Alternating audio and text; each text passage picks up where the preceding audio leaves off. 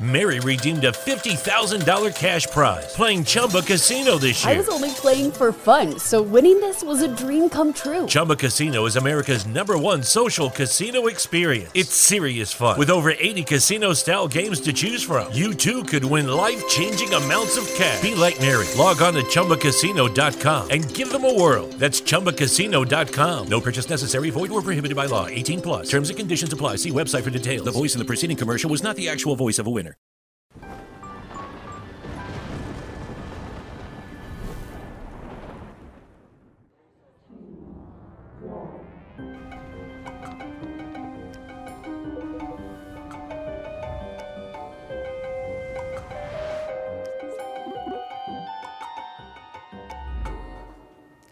Salve, salve, amigos da ciência em todo mundo. Muito boa noite, muito bem-vindos a mais um Ciência Sem Fim, sextando aqui hoje e hoje com muita ciência, hein? A grande Esté Sabino tá aqui, vamos bater um papo. Obrigadão, Esté, por ter vindo, viu? Ter Obrigada, obrigada pelo convite, é um prazer. Valeu demais mesmo. Vai ser aula hoje, igual ontem, galera. Ontem foi uma mega aula, hoje é aula também. Então já chega aí, ó. Tem lugar na frente aí, pode ir sentando, né, Mulambo? Para vir acompanhar com a gente, tá? Antes, os recadinhos da paróquia aqui. Temos emblema, né? Então joga aí na tela. Olha aí, ó. Que legal. Gostou?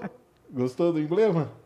Tá lá, o velho podia ter posto um, um coroninha, né? É meio, meio um corona, né? É, o corona aí. É ó. meio um coroninha, né? tá aí o emblema para resgatar é Mulheres Cientistas, é isso? E é do Gigalvão. Tá aí, ó. Muito legal mesmo. Lembrando que o emblema ele fica disponível até 24 horas depois aqui do programa, então vai lá, resgate o seu emblema. Se você perder ele, aí você tem que entrar no mercado de emblemas e lá você compra, troca, faz toda aquela negociação lá com os emblemas. Combinado? Para conversar com a gente, 15 mensagens de 150 Sparks ou Superchat. Lembrando que o Superchat são 20 reais, mas tem que passar pelo crivo da nossa inteligência artificial, direto lá do MIT, que a gente contratou, poderosíssima. e inteligência artificial, ela vai aprendendo. Cada vez que vai passando o tempo, ela vai ficando mais inteligente. Então, não mande aí pedindo um salve para sua cidade, né, galera? Aproveite aí, manda, faça pergunta aí. Hoje você pode tirar dúvida aqui de, de um monte de coisa que vocês vão ver que tem coisa pra caramba pra gente falar. Tem também o nosso clube de membros, entre aí em nv99.com.br barra Ciência Sem Fim. Lá você pode assistir o episódio, comentar e fazer parte do nosso clube de membros.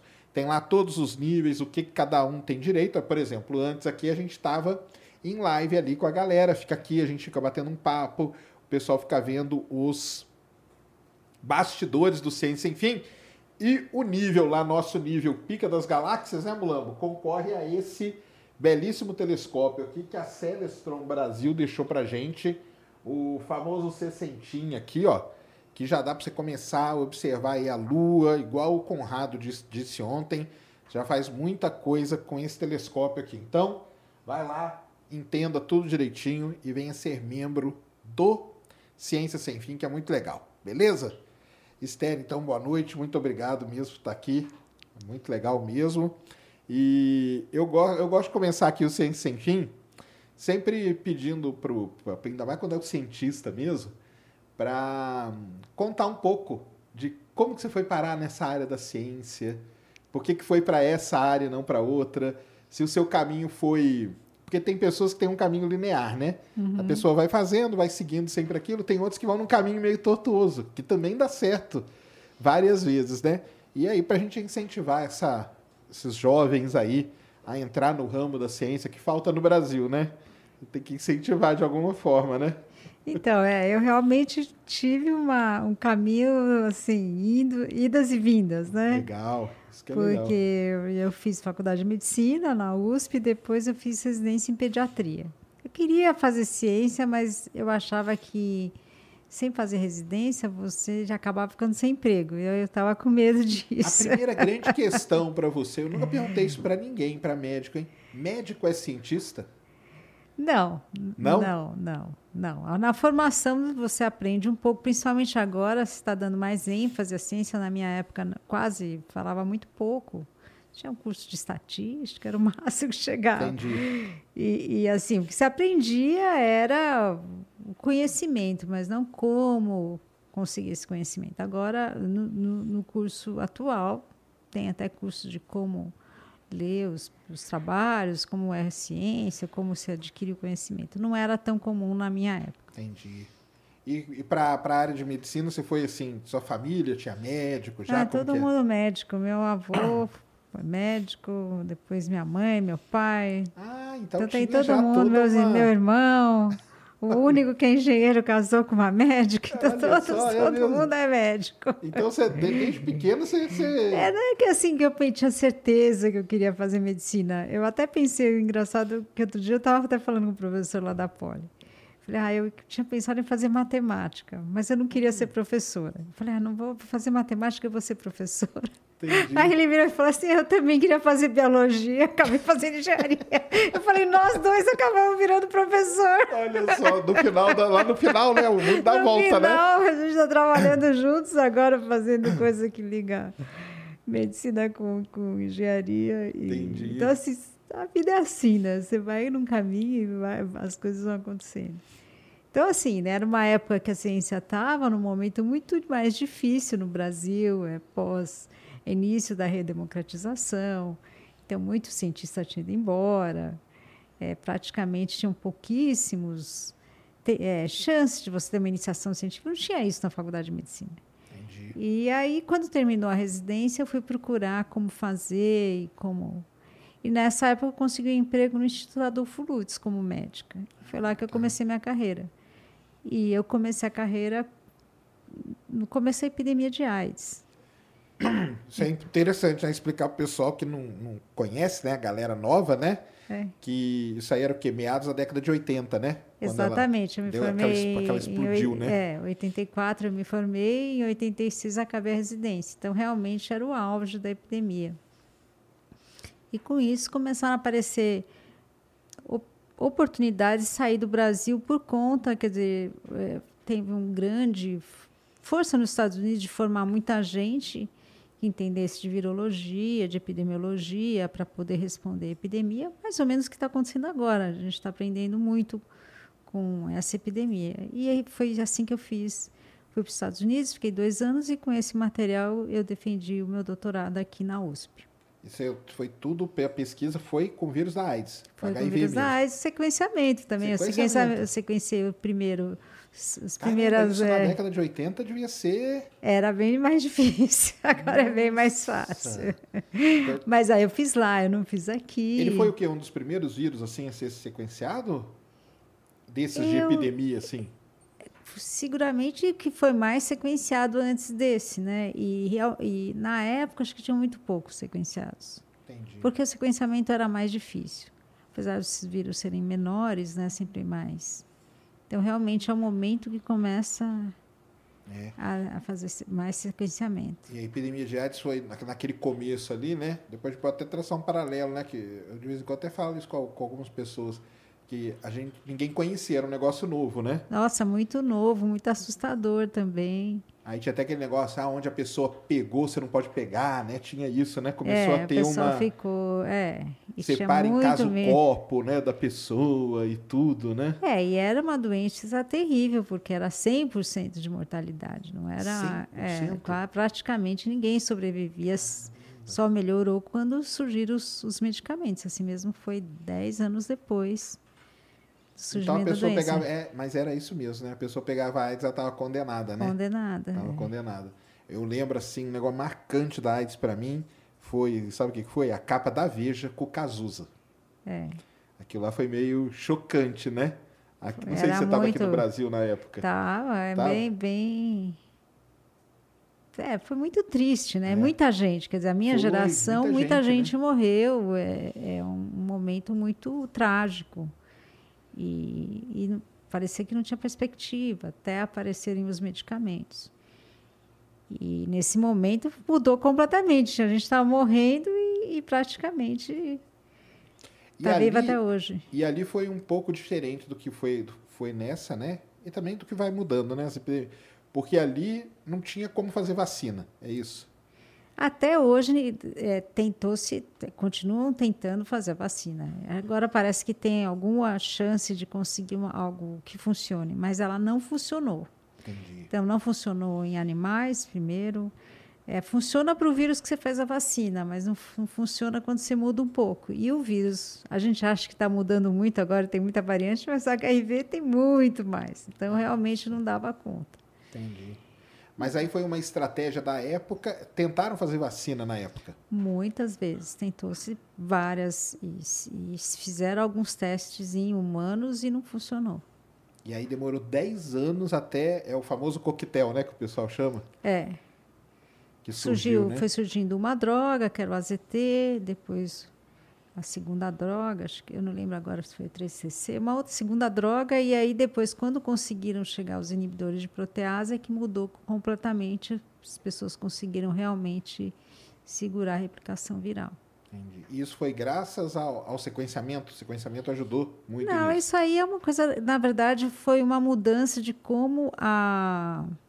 Lógico, você saber a estrutura do vírus ajuda. Mas aí já começou, a, foram as primeiras drogas que foram criadas com modelagem. Ah, entendeu? Porque legal. a indústria farmacêutica até então, como é que você acha, como é que se descobre uma droga? Né?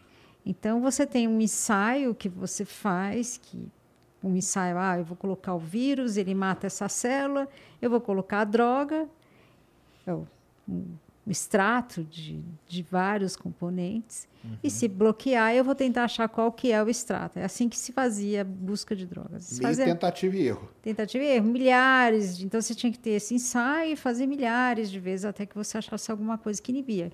E quando inibia in vitro, não quer dizer que funciona em vivo. Aí você tinha que ver qual que era, achar qual era o componente que tinha lá.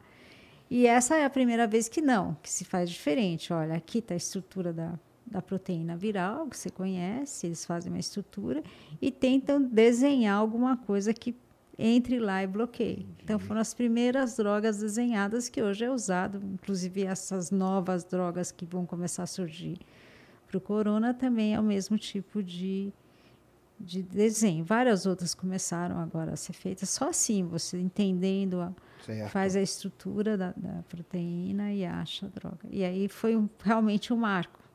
Mudou ah, completamente. É considerado um marco mesmo na, é, na virologia e na, no, no, estudo de Eu acho que para. Na verdade, HIV, do jeito como foi o esforço científico, mudou completamente nosso entendimento de imunologia, o jeito de desenvolver droga. E realmente foi uma força muito grande mundial para tentar, tentar né? entender o vírus é um negócio triste pra caramba, mas se ele, se não tivesse acontecido, isso aí representaria um atraso. Porque assim, o, o ser humano, infelizmente, a gente corre atrás depois que tem um problema, né? Uhum. Então começou, veio aquela. A, foi, foi, foi considerada uma pandemia também? É, poderia ser considerada. Poderia, né? Uma pandemia. Só que com uma mortalidade altíssima, tal, não sei o quê. E aí fez que, com que tivesse esse esforço gigantesco para uhum. ir atrás e tal. Se não acontece, como, como que você acha? Vamos supor que a gente volta no tempo e não tem o HIV. Que linha de tempo você acha que a medicina teria seguido aí? Teria tido, não teria tido um esforço em desenvolver essas Tinham coisas? outros vírus, né? Talvez ah, não ficou, tá. por exemplo, naquela época estava estudando muito hepatite B e uhum. em seguida descobriram o vírus da hepatite C. Demorou um pouco mais. Provavelmente teriam sido esses vírus que o pessoal. Mas aí talvez não focasse só num, não fosse tanto esforço e tanto detalhe. É, mas eu acho que toda vez que faz, se concentra num problema, você consegue passar muito além da, Sim, da, do não, é, é justamente isso que eu estou falando, né? Às vezes o, o, pessoal foca para resolver aquele problema, mas você encontra soluções para várias pra outras várias coisas, né? coisas, né? Tem e várias, aí outras coisas ali. É, e o pessoal estava muito ligado e acho que continuou também trabalhando muito com câncer. Câncer é outra área Sim. de pesquisa que também mudou completamente nos últimos anos.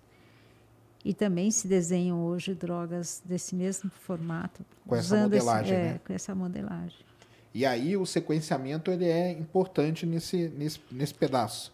O, o sequenciamento é importante para o vírus, e quando aparece um vírus novo, é você sequenciar e colocar logo, porque realmente, assim que, o, que as pessoas na China sequenciaram, o pessoal já começou a fazer a vacina em vários lugares do mundo. Porque já sabe. Porque com a sequência você consegue já construir o RNA e consegue fazer a proteína, você não precisa mais ter o vírus. Vamos explicar para os nossos jovens aí que estão ouvindo que a gente está falando de sequenciamento, às vezes eles não sabem o que, que, é, que, que é isso que a gente está falando, né? Vamos explicar o que, que é o tal de sequenciamento. É genético, né? Isso. Então, nós temos, ou todos os seres têm seu genoma, que é, pode ser DNA na maioria dos. Os vírus pode ser RNA, são duas formas. E para você saber exatamente a sequência, não falei como a gente explica. Seu DNA ele, ele é formado por várias bases e cada base tem uma letrinha. Ali A, T, C, G, são quatro. Ele é uma e, tira, né? Se tira, abrir ele assim, é. ele é uma, uma, é uma tirinha. E você saber a ordem das letras é muito importante porque é exatamente característico daquele ser ou daquela proteína que você está olhando. Então, é para isso que serve. Você consegue saber que vírus que é, que proteína vai ser formada. Então, por isso que é importante. Você decodifica ali, né? E aí você sabe como fazer Você pode tudo, fazer né? um outro, se quiser, ou fazer a vacina. E remédio também. E remédio também, porque na hora que você entende a estrutura, você pode desenvolver o remédio. Entendi. E aí você entrou nesse olho do furacão aí, então, para lidar com o com HIV. Aí você foi para fora e quando você voltou, Tava... Quando a gente voltou, eu comecei a trabalhar no, é, uma, das diferenças do, desse vírus com o HIV. O HIV transmite pelo sangue. E foi muito importante, transmitiu para muita gente, porque ainda não tinha teste para detectar. Então demorou dois anos para se desenvolver Caramba. o teste. Então teve muita transmissão por transfusão sanguínea. Então quando eu voltei, eu fui contratada na Fundação Pro Sangue. Entendi. E aí, para fazer pesquisa nessa área específica, que aí todo mundo ficou com medo, do que você pode transmitir pelo sangue. E uma das coisas era HIV, então eu trabalhei muito com segurança transfusional, quais são os melhores testes para você usar para que isso não aconteça, que outros vírus podem aparecer que você tem que inibir, é, testar. Então, essa questão é, foi o meu foco principal de pesquisa, ainda é, é, ainda eu trabalho com essa parte de segurança transfusional. Então, por isso que eu fui da, dessa área para a transfusão do sangue, Entendi. sequenciamento. Agora, porque sequenci... era onde que estava o grande problema é, mesmo. Mas sequenciamento também era importante para HIV, porque o vírus, o HIV muta muito mais e adquire mutações que ficaram que tornavam o vírus resistente aos medicamentos. Então, com isso, é, era importante o Brasil, que começou então a dar medicamento para todo mundo, né? Que também monitorasse a resistência para a gente saber por quanto tempo aqueles medicamentos iam durar. Então, foi feito redes no Brasil inteiro para a gente oferecer esse serviço. Foi organizado pelo Ministério da Saúde, pelo programa de DST AIDS da época. E, pra, e foi um, uma fase que eu trabalhei muito com isso, organização de redes e, e, e como a gente ia conseguir oferecer um teste que na época era muito, muito mais caro e muito mais difícil de fazer para todo mundo é, do SUS. Então foi esse o foco muito tempo que também eu trabalhei. Porque quando surge uma, uma epidemia, uma pandemia, é, um, um dos focos de, do, do, do, corpo médico ali, nem sei se é assim que fala, que está envolvido, é buscar teste. Isso é, um, é sempre uma, uma sempre preocupação. Sabe, sempre você precisa. O teste ajuda muito você saber se a pessoa está infectada, se não está ainda mais numa doença que ficava, a pessoa podia ficar oito anos. O vírus é, incubado, né? É, sem nenhum sintoma. Então, como é que você faz um banco de sangue para você saber se o doador está positivo? Então, você precisa fazer testes e melhorar os testes, porque eles dão resultados falsos positivos. Então, você tem Entendi. que confirmar. Tem toda uma um conhecimento para cada vez você conseguir dar um melhor resultado para a pessoa que foi lá doar sangue, né? Uhum. Então, é, é, é uma área de sangue também para ela poder ser tratada. Então, você Sim. tem que ter bons testes para fazer. É uma área específica, específica da medicina. aí da medicina. É. Quando surge, então, já tem um pessoal que já corre para... Já tem que fazer. É uma das primeiras é. coisas. Só para a gente traçar um paralelo. Lá, o HIV demorou dois anos para ter o teste. Foi isso, né? Exatamente. Agora o, o Covid foi quanto tempo?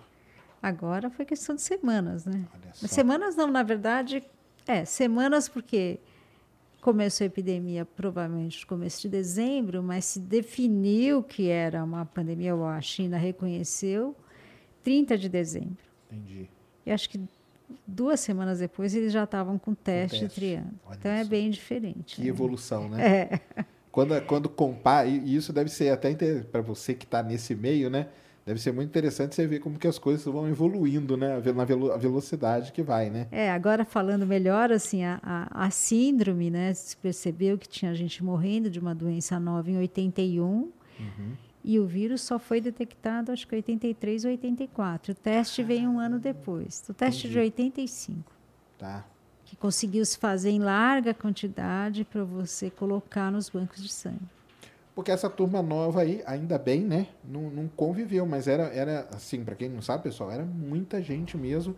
E, e era aquele negócio, né? É, a pessoa era, era, vamos dizer assim, no obituário dela, era dito que ela tinha morrido de AIDS, ou ela morreu, por exemplo, de pneumonia, ou de uma outra coisa que, que baixou o sistema imunológico e aí ela teve. Como que era isso? Como que era. Porque isso pode ter dado algum problema também, até para identificar que era um vírus, né? Quando começou a morrer as pessoas ali. Então, isso foi a grande sacada, e é, é o nosso problema agora, é sempre o problema de um novo agente. Então, demorou muito tempo para perceber. Então, a gente fala assim, ah, quando foi descrita a síndrome, foi em 81. É um vírus que veio do, do macaco. Mas quando ele entrou na espécie humana? Então, é na década, é em 1910, 1920. Então, ficou Caramba! 70 anos sem ninguém perceber. Então, o vírus AIDS entrou no ser humano lá em 1910, 1920? É, exatamente. E aí ele Nossa. foi é, espalhando lentamente. Ele não é, ele não é tão transmissível, ele não transmite tão bem. E também estava num. Isso também é, é porque a população mal se encontrava. Então, onde ele estava, numa pequena aldeia, é, onde ninguém entrava, ninguém saía, foi uma coisa que foi Ele indo lentamente. tal, né? Então, Uhum. ele começa a espalhar na África à medida que são construídas as, as, as estradas entre caminhoneiros e, e- e vai espalhando lentamente. Provavelmente chegou na, na- no Haiti na década de 70, em seguida em Nova York, eles acham que a- momento chave foi 77. Demorou Caramba! mesmo nos Estados Unidos, que teria a condição de detectar, quatro anos. Nossa! E aí começaram, Entendi. começou a perceber. E quem percebeu, percebeu por uma coisa muito e que de- descreveu foi a pessoa que dava o remédio para aquela pneumonia, porque as pessoas começaram, pessoas jovens começaram a morrer de pneumonia Uhum. e começaram a pedir um, um remédio que ninguém pedia. E a pessoa da farmácia falou: Isso aqui está estranho, porque tem médico em vários lugares pedindo esse remédio. Que... é-" E aí, quando foram ver. É, Mas- eu não lembro o nome, mas era um remédio exatamente para o pneumociscarine, que não era tão dado e que eles viam aquele parasita, né? E pensaram, bom, o que, que, que todo mundo resolveu pedir isso agora? Caramba! E aí descreveram os primeiros casos. E aí começaram, a, de repente, começou a aparecer um monte de gente positiva. Porque como o vírus demora para a doença aparecer, entre oito anos, era em média, realmente, depois da introdução de, em 77, você só ia perceber os casos alguns anos depois. Entendi. Porque era uma doença também lenta, a- o aparecimento. Entendi. Den- Dentro, né, dos sintomas, assim. é, e e em tal. vários desses países mais pobres, como uma das raz- razões principais era morrer por tuberculose, o pessoal não pensava que tinha alguma coisa diferente. Entendi. Então, não perceberam. Então, Aí toda na hora que morria, colocavam lá tuberculose. tuberculose. E mandavam embora. É. Entendi. pneumociscarine. Então, é esse momento de você perceber um surto é muito importante. E é isso que agora o mundo está tentando começar a treinar, porque você precisa de pessoas sendo treinadas em todos os lugares. A- Mas agora foi muito mais rápido, né? Foi mais rápido, assim mesmo teve bastante reclamação com a China, dizer que, foi, que eles demoraram para avisar, né? Mas é, não é, assim, simples. É, mas- é, mas é que são duas coisas, né? Eles podem ter demorado para avisar, mas eles podem ter reconhecido. Ou, ou você acha que não teve isso? Não, tudo indica que foi realmente, tudo indica que é Assim final de que eles- novembro e começo de dezembro os primeiros casos. Então eles demoraram 30 dias para reconhecer. Não Ah, é eu- fácil. Assim, Wuhan é o tamanho da cidade de São Paulo. Então É. você pensa, olha, estou no inverno, começa a ter gente com gripe. Por que, que não é influenza? Por que, que não é o que você tem normalmente? Entendeu? Então, essa percepção de que a coisa está diferente do, no começo, né? Depois começou a ficar num tamanho muito grande. Mas o importante é você conhecer, pegar logo no começo. E isso é que a gente precisa mudar. Então, a ideia agora é que a gente tem que organizar o mundo para perceber quando uma coisa acontece assim. Você tem que perceber em sete dias. Essa é a ideia. Sete dias é a ideia? Esse é o objetivo agora. Caramba. Mas aí é o quê? É, Avisar em um dia, então você precisa é começar. diagnóstico, clínico? Não, o você- que, é- que é? Então, isso é a pesquisa atual. Você pensar como é que eu vou descobrir. Tem várias coisas que as pessoas estão com ideias e, e- e- e caminhos para tentar fazer isso, mas o importante é você perceber. É porque hoje, com, com a tecnologia que tem, igual você falou do teste, né? Quanto antes descobrir, logo já sai o teste, logo já consegue Não, aí você pode tudo, né? bloquear também, Sim, né? fecha Se você ali. fechasse com, com, sei lá, 500 pessoas infectadas, é muito mais fácil do que quando tem 50 mil. Aí você não para mais a história. Então, Exato. quanto mais rápido você detectar, maior a chance de você bloquear uma epidemia no momento. Então, aquilo que o pessoal falava da OMS, ah, a janela da oportunidade, é aquele comecinho. Hum. Às vezes você bloqueia e a epidemia morre e aí acabou. Entendi. E- então, essa busca por tentar fazer com que a gente consiga controlar antes, né? É. Um problema para que ele não, não aumente de tamanho.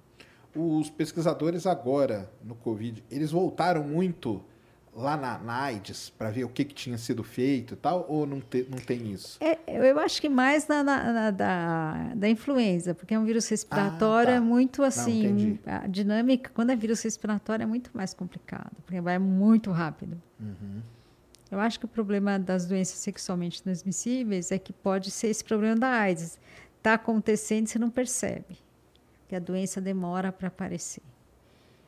Agora, a doença respiratória é muito mais Ah, é, é urgente e também urgente. transmite mais. Nossa, não, é complicado demais.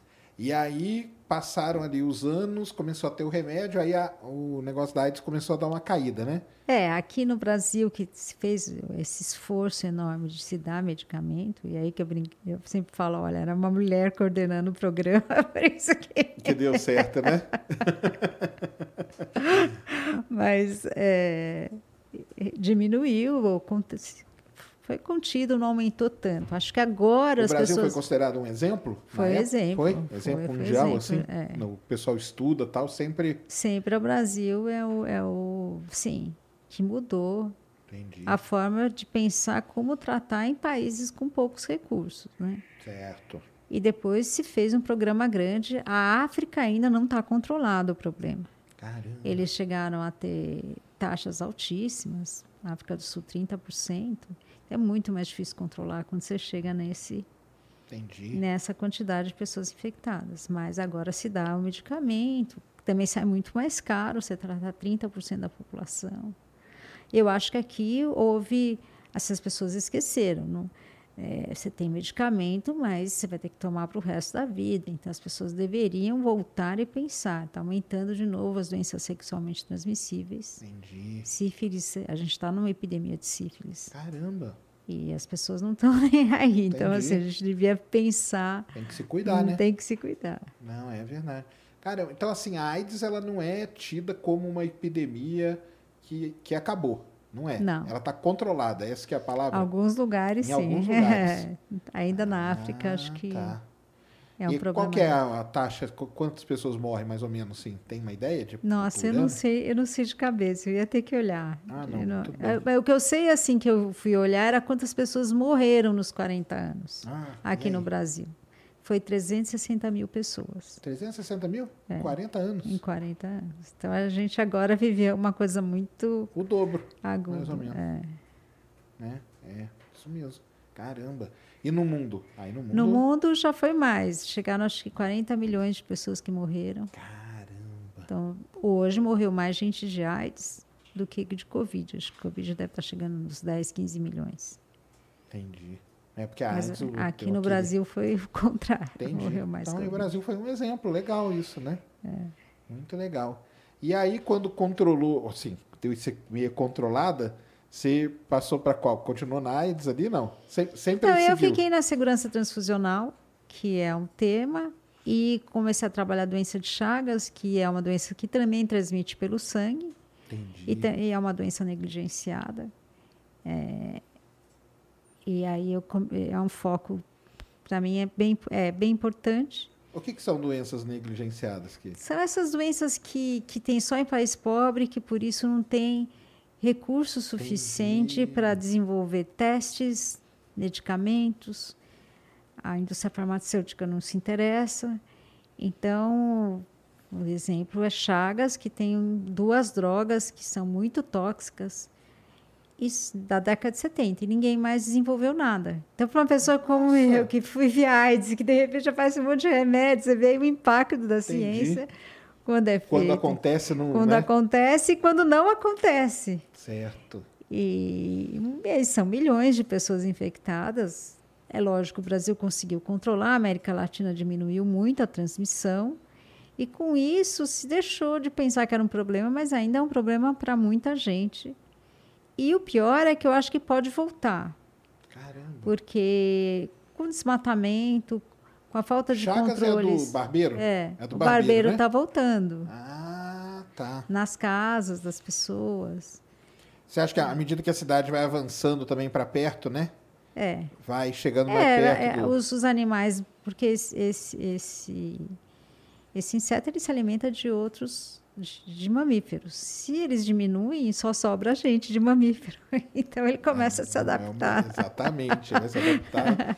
Vai, começa nos sítios ao redor de São Paulo, já estão achando de novo na cidade. caramba. Então é uma coisa assim, é, é lógico é difícil ele se adaptar à cidade, mas não é impossível. E algumas cidades na América Latina menores, ele já conseguiu, já existe transmissão urbana. Olha só. Então é uma coisa que a gente tem que pensar que pode voltar a Porque acontecer. aí o que? O barbeiro pica o ser humano, é isso? É, E aí transmite. transmite. E o ser humano transmite para ser humano? Não, Não? é só, ah, o só bar- o barbeiro. É, Entendi. O humano para só pode a, a- a- gestante pode transmitir para o recém-nascido, essa é uma. E você pode transmitir pelo sangue também. Ela é Transfusão do, sangue. é a do coração? Não. É. Ah, tá. Dá Eu não- uma- não, conheço muito, não. Então, É uma doença grave, que É? dá uma doença cardíaca grave. E realmente, sem tratamento, tinha muita dúvida se, se o tratamento funcionava ou não. Mas hoje está claro que essas drogas de- devem ser usadas. Mas E aí a- qual é o problema delas? São muito caras? São muito. Não, são elas até poucas? hoje já são feitas no Brasil. A empresa que desenvolveu doou a patente para cá. Mas existe uma resistência em dar o medicamento. Então, hoje tem que ter um treinamento, porque não sabia se ela funcionava ou não. Não é tão fácil medir o funcionamento, precisaria de muita pesquisa para você saber a melhor forma de dar, melhor do- dosagem. E aí, por esse fato que você falou, de ser uma doença que É, acontece ninguém em países estuda, sem é, ninguém quer- estuda, põe não tem recurso, né? Tá. Uhum. E aí se estuda menos, mas é, precisaria ter um nosso olhar. E foi assim que eu fui para a doença de Chagas, que é uma área que eu gosto de, de doenças tropicais. Quando foi quando eu mudei da Fundação Pro Sangue para a Universidade de São Paulo. Eu virei professora da Entendi. USP no Instituto de Medicina Tropical e também isso deu mais força para estudar a doença de Chagas. Certo. E por que, que a, tra- a transfusão? Porque ela transmite pela transfusão? Transmite, Ah, ali ela transmite. Transmite. Entendi. E aí é um dos testes que se todo banco de sangue faz. Ah, tá. Da doença de Chagas. É. Caramba. E- mas ela não, ela é considerada epidemia? Não. Não, ela é uma endemia com- bem controlada e pode voltar, né? Ter... Então é isso que tem que ter, né? Algum recurso, pesquisa em cima para que ela não, não apareça. É, eu acho que a né? gente precisa ter esse cuidado de volta do controle do vetor e precisaria ter um medicamento melhor e testes melhores também para ser usados em larga escala para a gente detectar todo mundo que precisa ser tratado. Que eu acho que isso que falta. As pessoas não, não, não buscam o teste. É, não é fácil você se testar na- nas regiões pobres, onde ela é mais, onde a prevalência é maior. E essas pessoas não recebem o tratamento. Então tem que ter um esforço para detectar e tratar. Entendi, entendi. E aí você, você virou, aí você começou a pesquisar mesmo. Aí você virou pesquisadora É, e professora de- na, na faculdade de medicina. É. E aí eu virei diretora do Instituto de Medicina Tropical. então foi no momento do, do vírus da Zika. Ah, E aí tá. surgiram várias oportunidades da gente de eu trabalhar com doenças emergentes. Que aí é um outro... recursos que são que foi o Zika, depois o chikungunya, a febre amarela e agora o Covid. Então aí você vai mudando. Ah, tá. E a dengue? A dengue também faz parte do, desse rol de, de Porque a dengue, de- dessas, dessas ah, eh, dengue, zika e chikungunya, a dengue é- foi a primeira, né? Que apareceu que assim? voltou, é, sim. Foi a primeira, né? Que é, que é o mosquito também, né? É. E voltou na década de 80 para o Brasil. Tinha sido controlado o Aedes e ele voltou de novo. E aí depois foi introduzido, ah, introduzido o vírus da dengue É, nesse aí- período. aí e aí cada vez foram né? aumentando os ciclos e hoje realmente em grandes epidemias, né? Tem grandes, né? Nossa, o da dengue aí, ele dá, dá trabalho, né? Esse dá trabalho, né? É difícil controlar. Eu acho que é uma ainda que é difícil controlar mosquito, É, né? mosquito urbano. Então acho que aí tem um problema. Tem várias também pesquisas incríveis, né? O pessoal coloca uma bactéria que inibe o crescimento do vírus no mosquito. Então, Entendi. então estão contaminando os mosquitos com essa Ah, bactéria. eu pra- lembro disso aí. É. Que, que, que eram os é mosquitinhos já bem legal. contaminados, né? É. Essa é bem E aí legal. ele picava você, não tinha problema nenhum, né? Porque o, É, o vírus não se desenvolvia dentro dele, dele, né? É. Então, Entendi. esse é bem é uma, um caminho. Caramba, que, que Então, legal. o pessoal está tentando achar formas e também existe pesquisa para serem Mas desenvolvidas como que você joga vacinas. né? isso na natureza? Isso que deve ser o complicado, né? Na verdade, essa é uma bactéria que está na natureza, em outros Ah, mosquitos. Tá. Então, ela não é tão assim diferente. Ela tá. Tem outros mosquitos que têm essa bactéria. Mas aí você tem que falar pro, pro Aedes ir lá e pegar ele, como que aí que, que... É, então, distribuir para ir contaminando o Entendi. outro com a bactéria. Na verdade, eu estou falando aqui, mas eu não sei como eles fazem. Não, tá. ente- É, não, É, eu eu agora eles tô devem tentando- jogar mais desse mosquito, né? É. Pra, pra, pro, pro Aedes ir lá, pegar ele e aí mata o vírus dentro dele, né? É, ele, ele im- impede o vírus de crescer. Entendi. Então é muito interessante. Aí na, na dengue a senhora trabalhou também, bastante. Não, na verdade, dengue, aí não. eu trabalho uma coisa que é meio ligada a isso de você sequenciar e usar o sequenciamento para entender como o vírus está se espalhando. Então, uma coisa é você fazer o sequenciamento para desenvolver drogas ou desenvolver vacinas. Isso é um- uma das funções. Mas a outra função é saber da onde foi para onde, como está sendo espalhando, qual é- quais são as variantes, o que está fazendo a epidemia, tá, o que, que mudou no vírus, existe alguma alguma mutação que cause mais doença ou não? Então, esse tipo de pergunta você pode fazer sequenciando um grande número de vírus e tentando relacionar com a doença e com como a epidemia está espalhando. Aí fatores, pode ser fatores externos, pode ser clima, pode ser tudo isso. Pode ser também outras coisas. E, e outra coisa é o próprio vírus mudando, né? Tá. Então, por exemplo, chikungunya, vieram duas linhagens para o Brasil, uma delas causa mais doença que a outra. Isso está começando a ficar cada vez mais claro que tem uma, uma linhagem que causa mais, mais doença. Entendi. E como que tá o negócio de dengue, zika e chikungunya hoje? Tá, tá, pode dizer que tá controlado ou não? Não, Essa não. não. Eu, e provavelmente nós devemos ter epidemias esse ano. Elas surgem no, mas no verão, né? Surge agora, né? Ah, nós agora, estamos agora época? abril, Ah, final de março, abril e maio. Termina as chuvas, se fica quente. Quando esfria rápido, às vezes não- a epidemia não consegue pegar. É um, é um mosquito que depende do calor. do calor. Ah, então, por isso que eu lembro, que acho que era no verão que dava mais, não era? É. Finalzinho do verão. Finalzinho come- do é. verão, entre tá, o outono aí nessa, nessa época. Em geral tá é agora o pico, seria em Caramba. algumas. E- mas como que tá? Tá, tá tendo? Então, tem algumas regiões que estão que tá aumentando bastante o número de, de casos de dengue. Porque isso também ninguém fala mais, né? É, então, e não podia. É porque também veio Tem a, veio tanto a, a coisa do Covid, veio e Covid. veio por cima de tudo, né? Tudo, e as pessoas não têm tempo de, de, de trabalhar é, todas as coisas ao É. mesmo tempo. Mas aonde que tá tendo coisa de, de Eu não, dengue? eu não tô, é, eu, eu não tô seguindo a, a, as cidades. Existe no Brasil a vigilância que está olhando Tá. e, e por isso assim os dados precisam ser mais fáceis de serem obtidos e analisados e explicados, né? Sempre você tem um atraso de quando você faz a vigilância. Então, na prática, quem poderia responder essa pergunta são os grupos de vigilância no Brasil. A gente vê pela, pelo jornal, não é uma coisa que está tão. Entendi. A vigilância sanitária, você diz. Pessoal é epidemiológica. Epidemiológica. É, ah, existe tá. esse grupo que fica vendo onde são os casos, que descreve e que coloca, faz relatório. Mas para quem está olhando, seguindo, a gente só sabe depois que sai o relatório. Você não sabe em tempo real o que está acontecendo. E essa é uma questão, quer dizer, como é que você consegue saber as coisas em tempo real? Isso não é, é fácil. Não é não fácil. É fácil. É.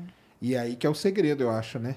Eu acho que é essa linha de pesquisa que as pessoas estão querendo montar e sistemas mais rápidos de, de, de informação. Hoje o foco é muito nisso. Tem muitos grupos colocando recursos e querendo que a gente melhore essa capacidade de, de fazer vigilância. Certo. O, o Covid, o, o, ele vai, vai refletir nisso aí também? Nessas, Espero nessas que maneiras? sim. Eu acho que a primeira chama, é, o custo de uma, de uma epidemia é enorme. E o custo de você ter sistemas de vigilância melhores é muito menor. É muito menor, né? E hoje, assim, eu acho que se dá pouca atenção à vigilância. São, são heróis mesmo, essas pessoas que estão juntando os dados e colocando nos sistemas uhum. e fazendo isso. São muito poucos. Então, é uma área que sempre teve pouca visibilidade para a maioria da população e que não se coloca, faz políticas é, para melhorar tudo isso, melhorar os computadores, melhorar o sistema. É. De ah, dados. não, mas a dengue eu lembro. A dengue não era do, do fumacê? Era do fumacê, é, né? É. Então, faz tempo que eu não vejo fumacê, mas ele tinha, né? Ele passava, né? Jogando aquela, aquela é, fumaça e é, tudo, né? Tudo. Não, e aí eu lembro também que tinha aqueles problemas, né? Que às vezes as pessoas não deixavam o pessoal entrar dentro da casa, né? Para ver ah, lá como que é tava. Tinha todo esse problema, né? Mas você acha que o pessoal, com o tempo, começou a ter essa consciência já? Do, do negócio da água? Eu de... acho que o problema é pior. Eu acho que, que isso é um problema da, dentro de casa, mas eu acho que é muito difícil você controlar as pequenas pocinhas que se formam em todo lugar. Ah, sim. Então claro. não é assim. Lógico, tem as plantas, tem vasos, tem dentro da casa. Mas, Mas pela cidade aí tem pela milhares, cidade, né? Você olha, você olha em cima, você vê os tetos, sabe quando chove tem. muito e fica aqueles buracos com água? Qualquer lugar que junte água... É o que ele quer. É o que ele quer. Então, é muito, é muito difícil controlar mesmo. É muito difícil. Entendi. O lixo também, que pequena tampinha de plástico. Vai Se tiver uma aguinha, ficou aí, aí acabou, né? É, viram, viram nossa. Então, é. assim, realmente é, não é uma coisa simples. Caramba. E acho que a gente ainda não achou a fórmula, a fórmula. mágica de, melhor de, de controlar. É, é uma questão. Aí, ó, tem que juntar com a galera do espaço, dar um jeito de mapear essas coisas aí, ó. Não é possível que eu não consiga. É, saber mapear quando, onde estão todos os mosquitos. Ou... É, ué. Não, isso aí dá, sim, deve dar, né? Não sei. Fica aí, ó. Dica aí pra quem quiser pesquisar isso. Não só isso, pesquisar a acumulação de, de água numa cidade, entendeu? Você, é, dependendo fiquei... da resolução que você tiver das imagens, às vezes você consegue sim, não é tão é, eu fiquei pensando assim, a gente podia fazer programas nas escolas que o pessoal tirasse foto dos Exato. mosquitos que ela vê e fosse para um lugar que fizesse reconhecimento claro. do mosquito e contasse, você soubesse, olha, onde que está tendo criançada é. tá toda com o celular, né, na mão, é, né? É. Viu um mosquitinho, tira Já foto, tirar né? foto para saber o que que é, né? É e aí você talvez soubesse aonde tem mais mosquito. Aí já é um começo, né? É, era uma coisa que eu falei, eu podia fazer essa ciência participativa, que é uma coisa que é, agora está na moda. É. Ciência cidadã, que a gente chama. É. Aí, ó, tem que fazer um projeto aí, ó. Um projeto é. maneiro isso aí. É, ia ser legal, né? Ia. Aí faz um sisteminha ali de, de inteligência artificial, ó. Tipo, tira a foto, vai, ele reconhece Tira fala, a foto é. e dá upload. É. Aí você vai ter uma brincadeira, ó, é o Instagram da, da dengue aí, ó. Aí a galera vai gostar, vai ficar jogando as fotos lá. Vai olhar no seu redor e dizer, aqui tá cheio é. da dengue. Não, é uma, é uma, poxa, uma, é uma boa mesmo, viu? Porque esse é o problema, né? O, o... Seria uma forma da gente ter a informação É isso que está se tentando fazer, ver como a gente pode ter outras informações sobre doenças que. Doença é um negócio complicado demais, né? porque quando não tem, vamos supor, quando não tem um, um vetor, né, que vocês chamam, né, que é um mosquito, aí tem o tal do ser humano. aí que também às vezes é complicado. E aí tem aquelas que tem o, o vetor, que aí é complicado porque você tem que mapear ele, saber o, o comportamento dele, né? Então é, você está sempre, né, correndo atrás, né? Está sempre é. correndo atrás. Agora, hoje mesmo, gente ligaram, nossa, não sei quem está com, com diarreia, não sei quem está com diarreia. Eu falei, gente, será que está tendo epidemia de diarreia? Várias pessoas têm nesses lugares. Caramba! Falei, será que Mas tá diarreia dá coisa da dengue, não é? Ou não? É, também é um dá. A um dengue sintoma. pode dar. Entendi. Mas às vezes, quando o sintoma é bem só diarreia, pode ser outro, outro vírus. Então, Caramba! A gente está tendo alguma Você acha que, que, que a população ficou meio assustada agora? Eu acho que ficou. Eu, é? eu, eu, tenho a impressão que a gente agora vai tomar. Vamos torcer para que realmente se controle, ou que diminua bastante, ou que se torne uma doença como influenza, né? Eu acho que as pessoas vão ter que parar e pensar.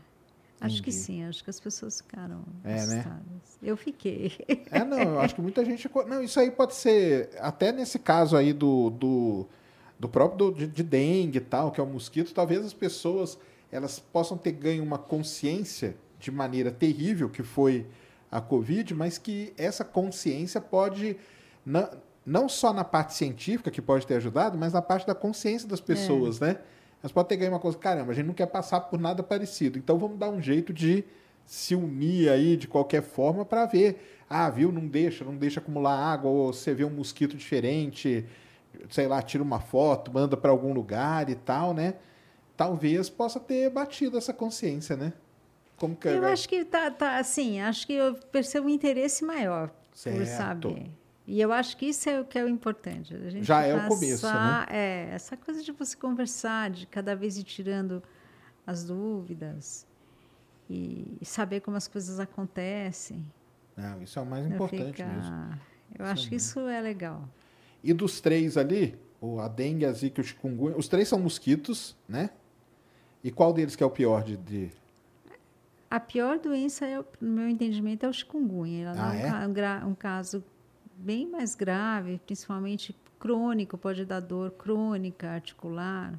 Caramba. Uma grande porcentagem de pessoas. É uma doença bem bem complicada. É, e a taxa de mortalidade é, é alta? Não é alta. Ah. É, é, mas algumas pessoas morrem de chikungunya. Mas o que é ruim, não só a doença em si é muito ruim, como esse, esse quadro crônico que às Entendi. vezes pode ser debilitante. A pessoa não consegue trabalhar de dor articular. Caramba! Então eu acho que isso que é o problema do chikungunya. E é o, é o mesmo mosquito, não? Os três, não? Não, né? É. Ah, é o mesmo? É o é. Aedes? Ah, tá. Bom, então não, tem que controlar esse, esse aí mesmo. Aí não, tem, não tem jeito, não. Vamos fazer esse sisteminha aí que vai funcionar. Caramba. E aí o que, que muda? É, o, é, o, é justamente a sequência ali? É, são, são famílias de vírus diferentes. São ah. bem diferentes. Do Zika, do. E aí o, o Zika que rendeu para a senhora a Nature, né? É, isso daí foi um trabalho em conjunto, muita gente trabalhando junto. Sim. E foi quando a gente aprendeu essa tecnologia de sequenciamento. Ah, tá. E, e mas a senhora trouxe o conhecimento lá do sequenciamento da AIDS. Na, sim, teórico, mas a tecnologia mudou completamente. Ah, então, tá. nessa época do Zika, surgiu esse, esse sequenciador, que é um sequenciador desse tamanhinho. Assim. Olha só. Então, ele é um, quase um pendrive. E as pessoas fizeram o primeiro teste desse sistema na, na epidemia de ebola. Sim. E aí, quando chegou a Zika, esse grupo abriu recurso, na, nesse, nesse caso na Inglaterra, e o pessoal falou: ah, vamos tentar fazer do Zika, porque estava na moda o Zika, né? E aí eles entraram em contato e eu achei super legal poder aprender a tecnologia e fazer. Mas é, aqui em São Paulo a gente não teve tanto caso de Zika. Entendi. Então foi um trabalho feito com várias pessoas da Fiocruz, vários grupos de pesquisa, principalmente no Nordeste, O que a gente fez no nosso laboratório, quando eles trouxeram e ensinaram, foi a gente acertar a técnica para o Zika aqui. Entendi. E aí depois eles vieram uma segunda vez e foram e fizeram uma viagem pelo Nordeste, indo em cada lugar e sequenciando as amostras que, que, que, que eles conseguiram. E foi uma, uma tentativa de mostrar isso. Olha, tem informação, isso aqui é fácil de você levar para qualquer lugar. Então, é uma tecnologia que depois disso a gente continuou melhorando para uhum. tentar baratear o custo do, do equipamento. Do sequenciamento, tá. juntar amostra, faz pequenas mudanças uhum. que você consegue fazer mais com a mesma quantidade de reagente. Entendi. E isso fez baixar o preço. Ah. Então, quando chegou o Covid, a gente estava nessa fase de cada, cada vez baixar mais o custo do Entendi. sequenciamento. E antes, lá na AIDS, como que era o sequenciamento? Era Não, era radioativo, era... É, é. Era tipo Fazia uma sala, raio-x. Assim. Tinha que era uma, uma, coisa grande, você põe depois você lia na mão, ah, TCG. Caramba, na mão! Ah, é aquela famosa. Ah, tem essas fotos, né? Que é, que é aqueles dois negocinhos que o cara vai ajustando assim. Não, é, é, era um raio-x em que você tinha quatro é, colunas. Sim. E onde ficava o pretinho era, ah, tá. era a base. Tá. Então você fazia uma para o A, uma para o T, uma para o C, uma para o G. E aí você ia lendo na mão. Caramba. Então tudo era, se escrevia, passava. Então, quantos quilômetros? Quantos quilômetros a senhora fez de, de tirinho Nossa, de. então você sequenciava muito menos, pequenos pedaços. Não, claro. Agora não, você já faz o vírus inteiro. É diferente. Porque aí, né, lógico, a, tecno a tecnologia, a tecnologia é mudou boa, né? muito, né? Mesmo depois eu comecei com essa que ainda era radioativa, em seguida vieram as grandes máquinas quando se fez o genoma humano, né? E depois disso a tecnologia mudou completamente. Foram agora essas novas novos sequenciadores que fazem é, uma quantidade muito maior. Entendi. O custo abaixou, né? Então era o, o primeiro genoma humano custou 3 bilhões Caramba. de dólares até chegar agora em torno de mil dólares você faz um genoma completo humano. Caramba. Então essa foi muita mudança e melhoria da tecnologia. Você já chegou a participar do genoma humano, alguma coisa? Não, não. não. Eu sempre, nessa época eu trabalhava com vírus, então eu estava ah, focado tá. no tava... HIV. É. Ah, foi na época do HIV, né? É. Eu lembro, mas foi um grande projeto, né? Mundial, foi enorme, assim, né? foi uma grande conquista.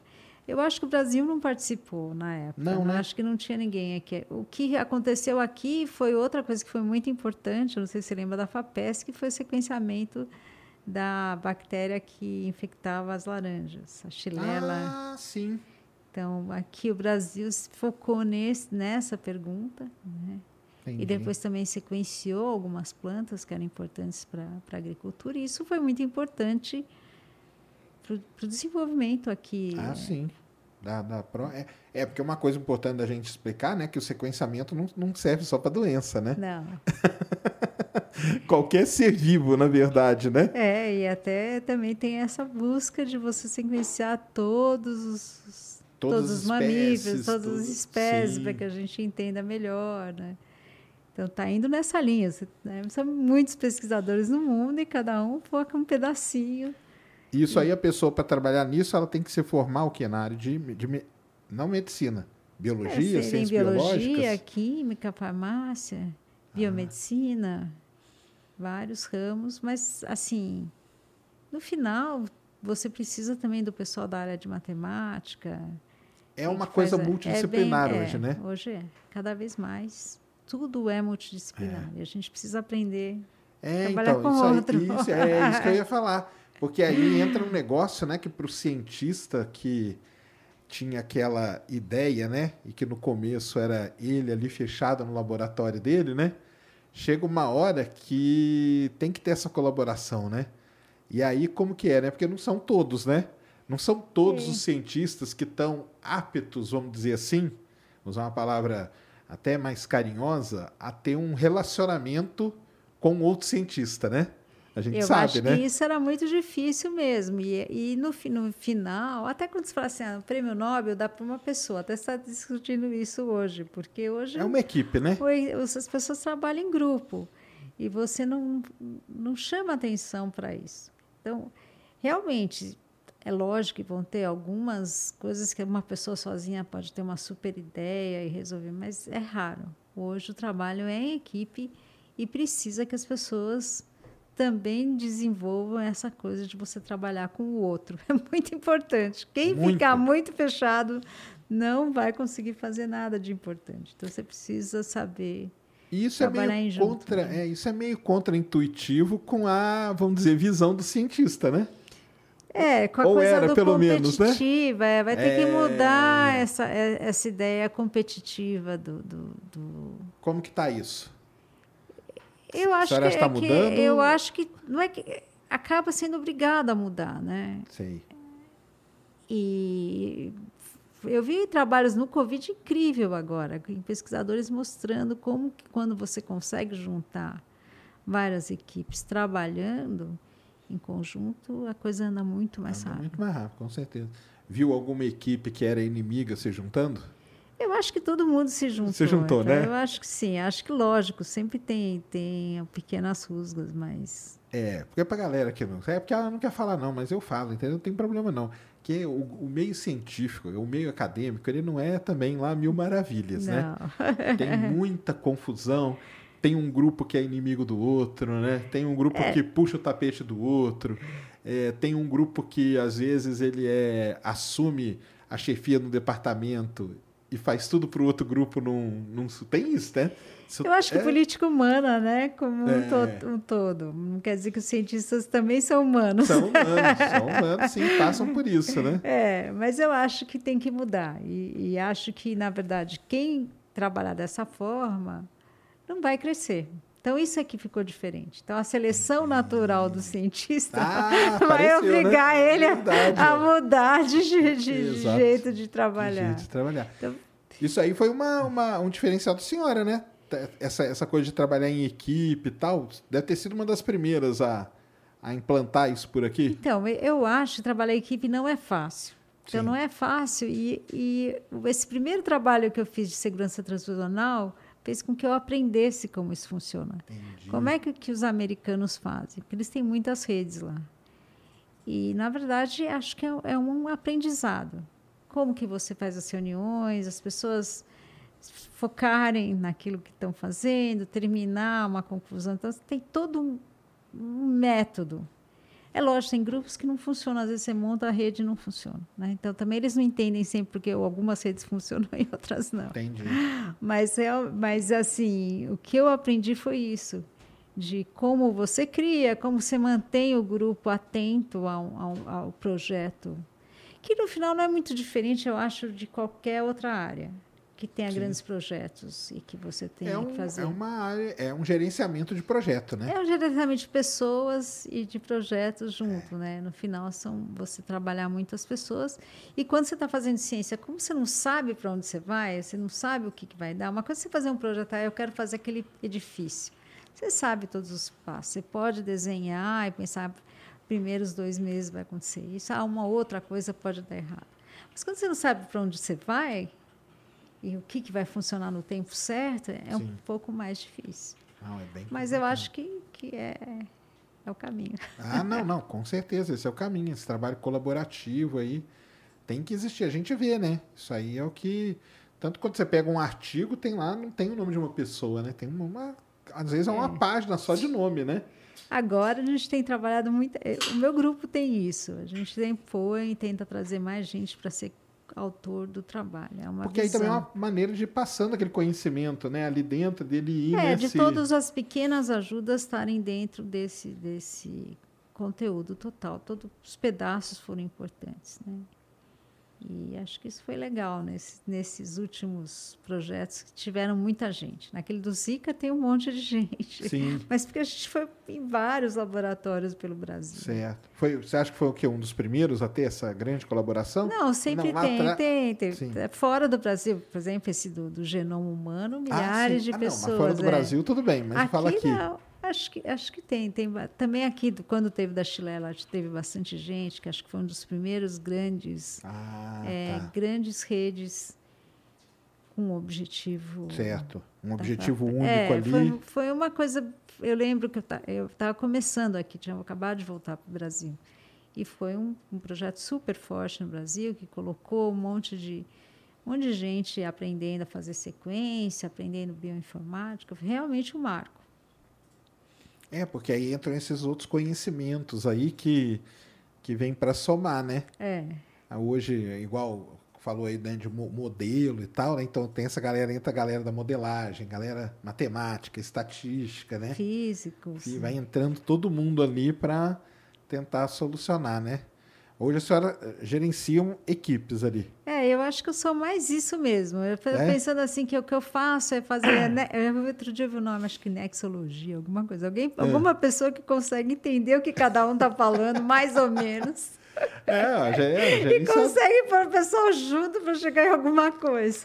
Pô, mas isso aí é uma, da, uma grande é, qualidade hoje. Assim, é, tá eu fico doido. assim, porque se me perguntar né, como é que faz o sequenciamento, você vai, realmente eu não sei os detalhes. Entendi. A mão ali fazendo. É. Mas é que, que tá... Assim, como que faz, como resolve, não funcionou aquilo, como é que eu resolvo? Eu falo, não sei. Mas eu sei quem você tem que procurar. Exatamente. Olha, fala com tal pessoa é... que eu acho que ele, ele resolve para é você. Isso que é o negócio, é fazer essas as conexões certas, né? E também essa coisa que, que fala, vai lá perguntar, porque você tem que aprender a não ser uma coisa, pergunta para o outro, né? E até achar a pessoa que saiba.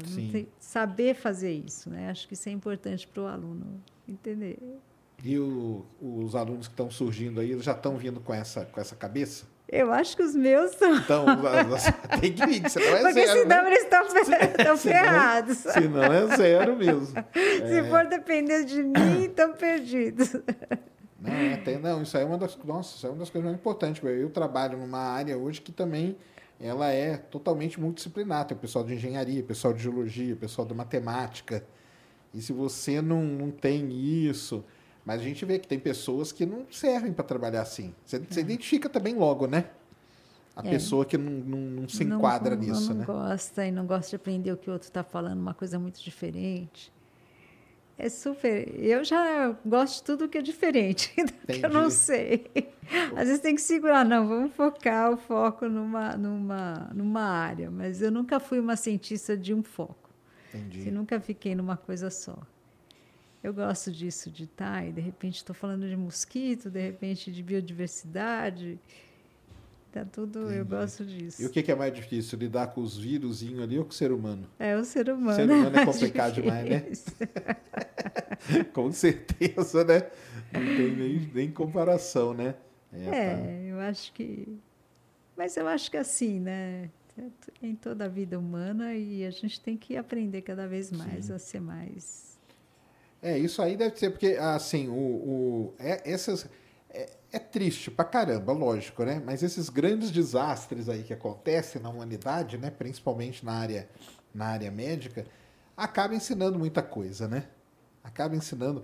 A tecnologia se desenvolve, é recurso que entra, é um monte de coisa e até a formação também acaba mudando, né? Uma das... Como que era esse lance da divulgação científica, lá na época da, da, da AIDS, lá, voltando lá? Então, na, a AIDS se focou muito a divulgação, não tanto na ciência, Sim. mas na, na, na, como prevenir, né? Sim.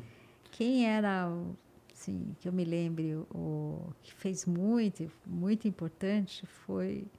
Nossa, esqueci o nome dele agora, do Fantástico. Ele é o Drauzio. Ah, o Drauzio. O Drauzio tinha um programa de TV e ele falava, usem camisinha.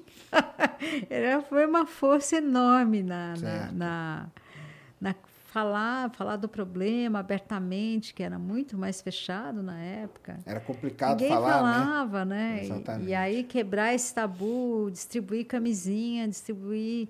De repente virou moda. Você pegava e ninguém mais se preocupava em... em uhum e isso foi, foi chave, né? Não tinha outra coisa a fazer a não ser prevenir. Então tinha que se falar e tinha que fazer as pessoas usarem uma coisa que elas não estavam. E se de agora é difícil usar máscara, imagina, imagina convencer o pessoal é, a usar camisinha. Exatamente, né? Exatamente. É. Mas aí o esse papel da, da, prevenção com certeza foi importante, mas para você falar que a pessoa tem que se prevenir, você tinha que explicar para ela o que, que era, né? É. Que é aí que entrava essa divulgação, né, que ele fazia, né? É, ele foi, assim, se ele falando, foi é ele que me veio na cabeça, mas Sim. muito mais gente falou também. Mas ele realmente foi uma força incrível naquele momento. Você acha que para a área da medicina ali meio que nasceu essa divulgação científica? Eu acho que sim. É? Que se falou mais, começou a ficar mais em evidência. Eu acho que as pessoas sempre se interessam por saúde. É uma área que o pessoal ah, se interessa a ler vários assuntos. Mas daquela forma, com tanto impacto, acho que que eu me lembre foi. Foi ali, né? Como que era lá fora? não vi. Aqui foi muito mais aberto. É? Eu acho que aqui se discutiu muito mais e se fez uma, uma propaganda muito mais assim de força, de impacto no carnaval, né? O pessoal falava e falava e repetia. Porque ensinar é isso, né? Repetir, Sim, claro. repetir, Até repetir. entrar na cabeça, né? É. E acho que foi feito. E também, epidemia é você é comunicação. Tem que saber comunicar e comunicar direto. Então, Lá fora eles eram mais focados, eles não eram tão focados na, na prevenção, é isso? Eu acho que era, mas não sei se fazia coisa tão aberta assim, hum. como fazia aqui em TV o tempo inteiro. Eu acho que eram para grupos, né? Entendi. Ah, tá. Então dali veio, veio surgindo. Né? Não, isso aí eu falo mesmo. O pessoal da. Eu já entrevistei aqui bastante, conversei né, com bastante gente dessa área que eu brinco com o pessoal é o seguinte, né? Eu faço aí de astronomia, né? Então, tipo, a supernova explode lá na 30 milhões de anos-luz, ah, não vai interferir na sua vida, entendeu? Agora, você toma um remédio errado, ou acredita que tomar uma sopa de uma pedra tal vai te ajudar, entendeu? Isso aí te mata, né? Então, essa essa interferência é direta na vida da pessoa, né?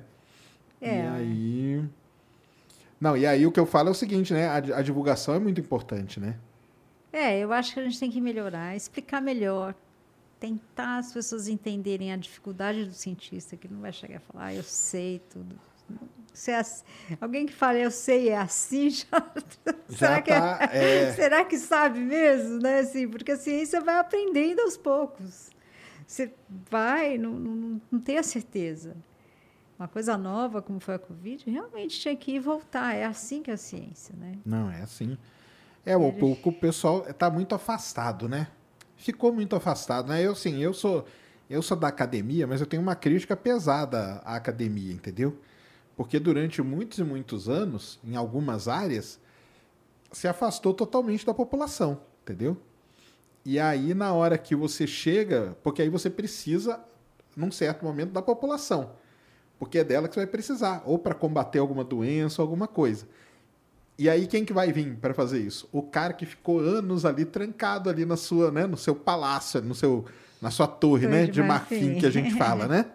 E aí aquela, aquele cara desce dali para falar. Aí o público, ele nunca viu aquela pessoa, né? Ele, ele não tem confiança, né? Em algum momento, que eu quero dizer, é que se perde esse elo de confiança, entendeu? do, do cientista ali com, com o público que está aqui. E esse negócio vai abrindo. Só que vai chegar uma hora, igual precisou agora, né? Na, na, na Covid, da aproximação do cientista, né? Isso, na, na minha visão, é uma coisa que causou problema, entendeu? Do, do povo, tipo assim, ah, agora vocês vêm falar com a gente, entendeu? E esse tempo todo vocês estavam aonde, né? É. Meio assim, né? Isso é um, é um problema, né? Eu acho que sim. E eu acho que a gente tem que pensar. E a universidade está agora preocupada, seja assim.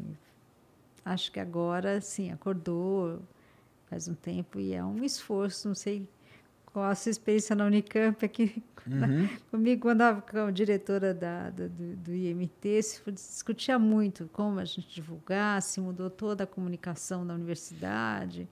Esse é um foco agora, a comunicação interna e externa. Aí, ó. Então, eu acho que isso está mudando. E, e, a universidade tem que estar tá mais próxima. Tem que estar. Tá, As né? pessoas têm que sentir como uma coisa que pode procurar. Eu vejo também nas as prefeituras, mesmo o poder público, assim, não, não procura, não vê a universidade como as pessoas que podem, você pode discutir o seu problema. Acho que em toda a área. As empresas têm que buscar, a gente tem que saber receber as empresas e saber qual é o tem problema, como também, a gente pode né? melhorar é. a produção deles ou resolver problemas. a área pública também buscar. Existe uma distância enorme que a gente tem que. Tem que diminuir essa tem, distância, né? Tem. É, porque, porque quando você aumenta essa brecha, você dá espaço para a pseudociência, para essa galera aí surgir nesse meio. Entendeu? É. aí que ele surge. Eu sei disso porque eu já conversei. Na, na astronomia, a gente tem um grande problema que vocês não têm, né? Que é a tal da Terra plana. Esse é um problema nosso. Só nosso, ainda bem, né? Ou não, né? Que podia dividir também, eu tô brincando. E eu já conversei com o pessoal, com os astrônomos e tal, e o que, que eles viram? Na hora que eles olharam para sei lá, cara, ninguém acredita nesse negócio, que maluquice, entendeu? Mas tem uma, uma turma aqui grande, e eles até falaram para mim, cara, na hora que nós olhamos, tipo, a água já tava na bunda ali, entendeu? E aí eles tiveram que meio que dar uma mudada, começar a aparecer e falar e explicar, porque viram que deixou essa brecha e deu, É. deu espaço, né? E é incrível, né? Como é que, com tudo que a gente vive, com... Ah, não, é. Não, mas aí- até aí é aquilo lá que eu falei, entendeu? Até esse plano ser redondo, ela não vai te matar. Mas no caso de médico, né? Isso aí é um problemaço, entendeu? Porque vamos supor, surge eu ali. Eu falar, cara, eu vou aproveitar isso aqui e vou falar que se a galera tomar sopa de, de uma folha que só tem na minha propriedade, vai curar todo mundo. O cientista está ali no, na- no- no lugar dele, ele não está vendo o que está acontecendo. E essa turma aqui, ela, ela vem com um apelo para o povo muito forte, né? E vende mesmo. Aí o pessoal compra, gasta dinheiro. Se não faz mal, faz um mal financeiro, né? De tanta gente gastar tanto dinheiro ou deixar de buscar. E aí, quando o cientista vem, já tá tudo detonar. E até você chegar e explicar para a pessoa, falar, "Ué, mas você está vindo agora por quê? O outro estava aqui muito antes, É, né? E- é Então, verdade, é verdade. Isso, isso para mim é um problema seríssimo que tem e que eu acho que a gente só corrige mesmo com a divulgação. Mas aí tem um outro problema que a gente lida, que é o nosso próprio sistema, né? Porque tem que publicar, tem que dar aula, né? E, e a parte de divulgação agora é que está tendo um espaço, né? Lá na medicina, igual você falou, tá, já estão dando uma atenção boa para isso. Tem, a, a USP tem, tem agora a comunicação e tem Sim. programas que estão tentando fazer como, como esse aqui, né? E assim, de, de- divulgar, ou de chamar, ou de falar. Alguns professores têm uma capacidade maior, tem, tem o Saldiva lá na medicina, que não sei se você conhece, mas Uhum. que é patologista e que ele tem bastante, fala muito, fala em TV, então tem algumas tentativas e, e- e- aos poucos vai mudando esse- isso, mas ainda tem um longo caminho a gente. Tem um longo, né? Mas o pessoal mais novo aí que, que a senhora acompanha, você acha que eles já estão vindo com essa, com essa cabeça? Eu acho que tudo está mudando, né? Tá, né? Toda Toda a cadeia, né? é a Toda a cadeia, de- também de ficou mais fácil. Tem o Instagram, tem outras Sim. coisas que eles estão usando. É, uma das coisas que eu gostei que a USP fez foi pedir para os alunos de pós-graduação fazerem um filminho explicando as suas teses, de três minutos. Tem até um prêmio para isso. Isso é a TV Cultura colocou, né? Coloca os 10 melhores em vinhetas deles. Aham. Isso eu achei bem legal. Então, eu acho que isso está chamando atenção para que a pessoa tem que divulgar de uma forma mais simples aquilo que ela faz. Traduzir, né? Que é, É. é a, é a tal da E linguagem. aí você precisa fazer muito, né? Muito mesmo, Claro. tá? Ter uma capilaridade maior do que a gente tem, não ficar só nos grandes, Ah, sim, sim. essa coisa do todo dia, toda hora, você ouvir um pouquinho, é bom. É, é por isso que é o, é o lema lá do meu canal, que é acabar com a anemia. Então, você só acaba com a anemia com dose cavalar, né? De coisa, né? Então tem que, é, não, tem que ser assim mesmo, porque quanto mais a pessoa vai ouvindo aquilo, uma hora vai entrar na cabeça dela. Se entra coisa muito pior, então vai entrar coisa boa também, entendeu? A coisa boa vai entrar. Se você ficar falando, falando, vai entrar. pra- Ah, cara, deve ter alguma coisa aí, porque esse cara fala isso todo dia, não é possível, né? E outra coisa, a gente tem que entrar mais nas escolas, assim, facilitar Tem o também, né? aprendizado da ciência na escola. Isso é muito importante. Porque Fazer com que a coisa fique mais interessante do que ela é. Então, né? porque toda criança gosta de ciência.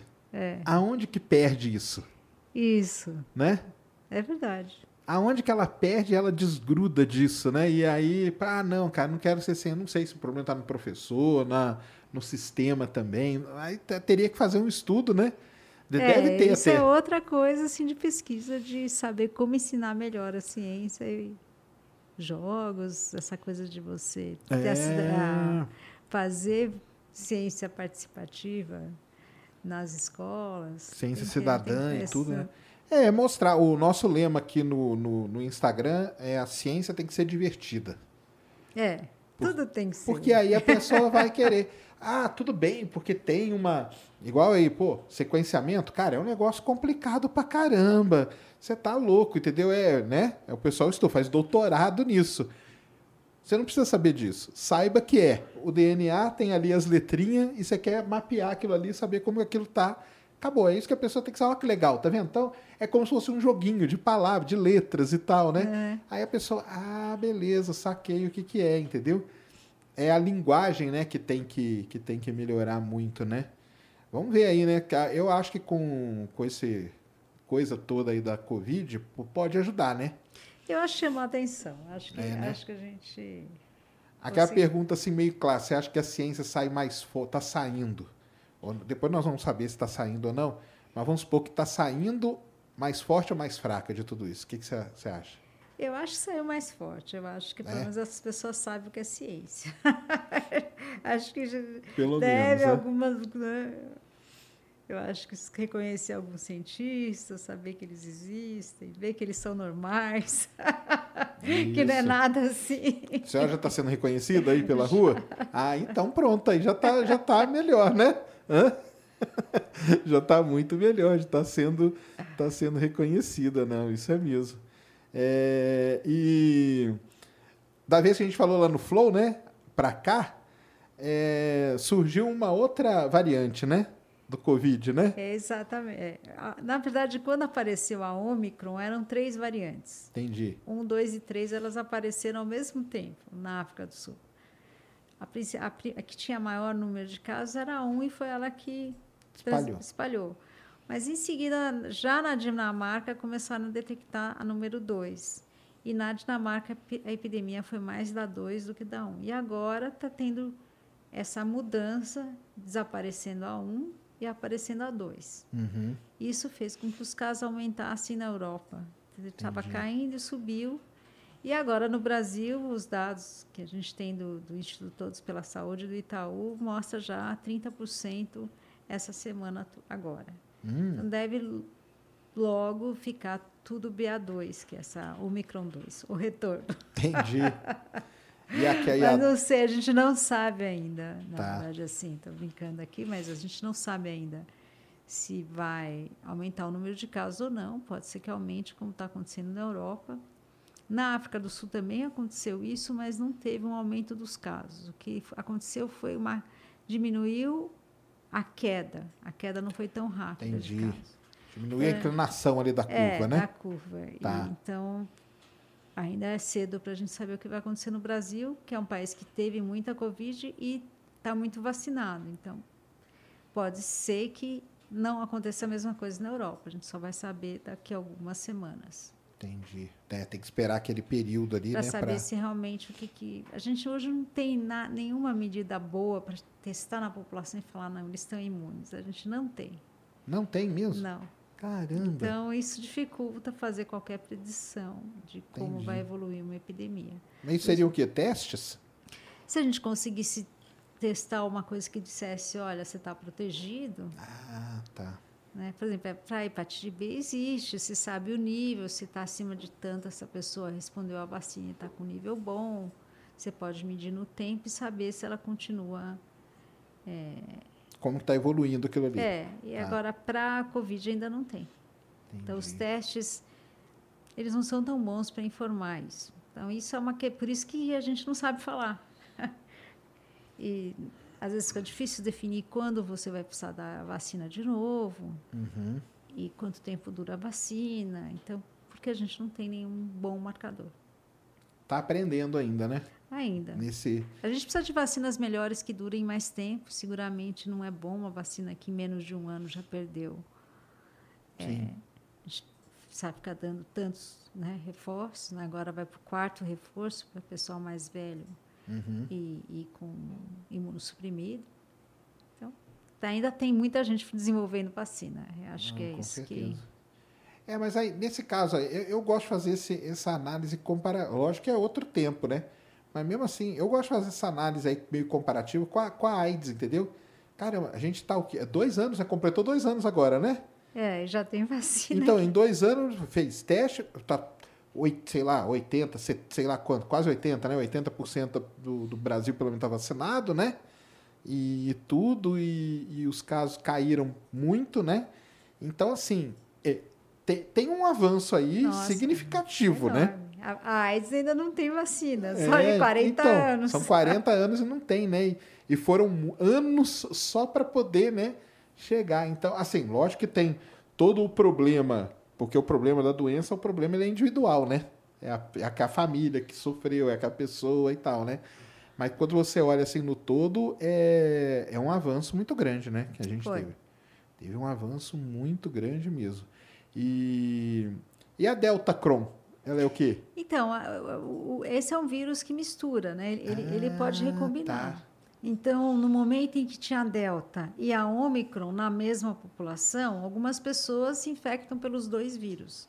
Você vai num bar, tem uma pessoa com a Delta e outra com a Omicron e você pega as duas.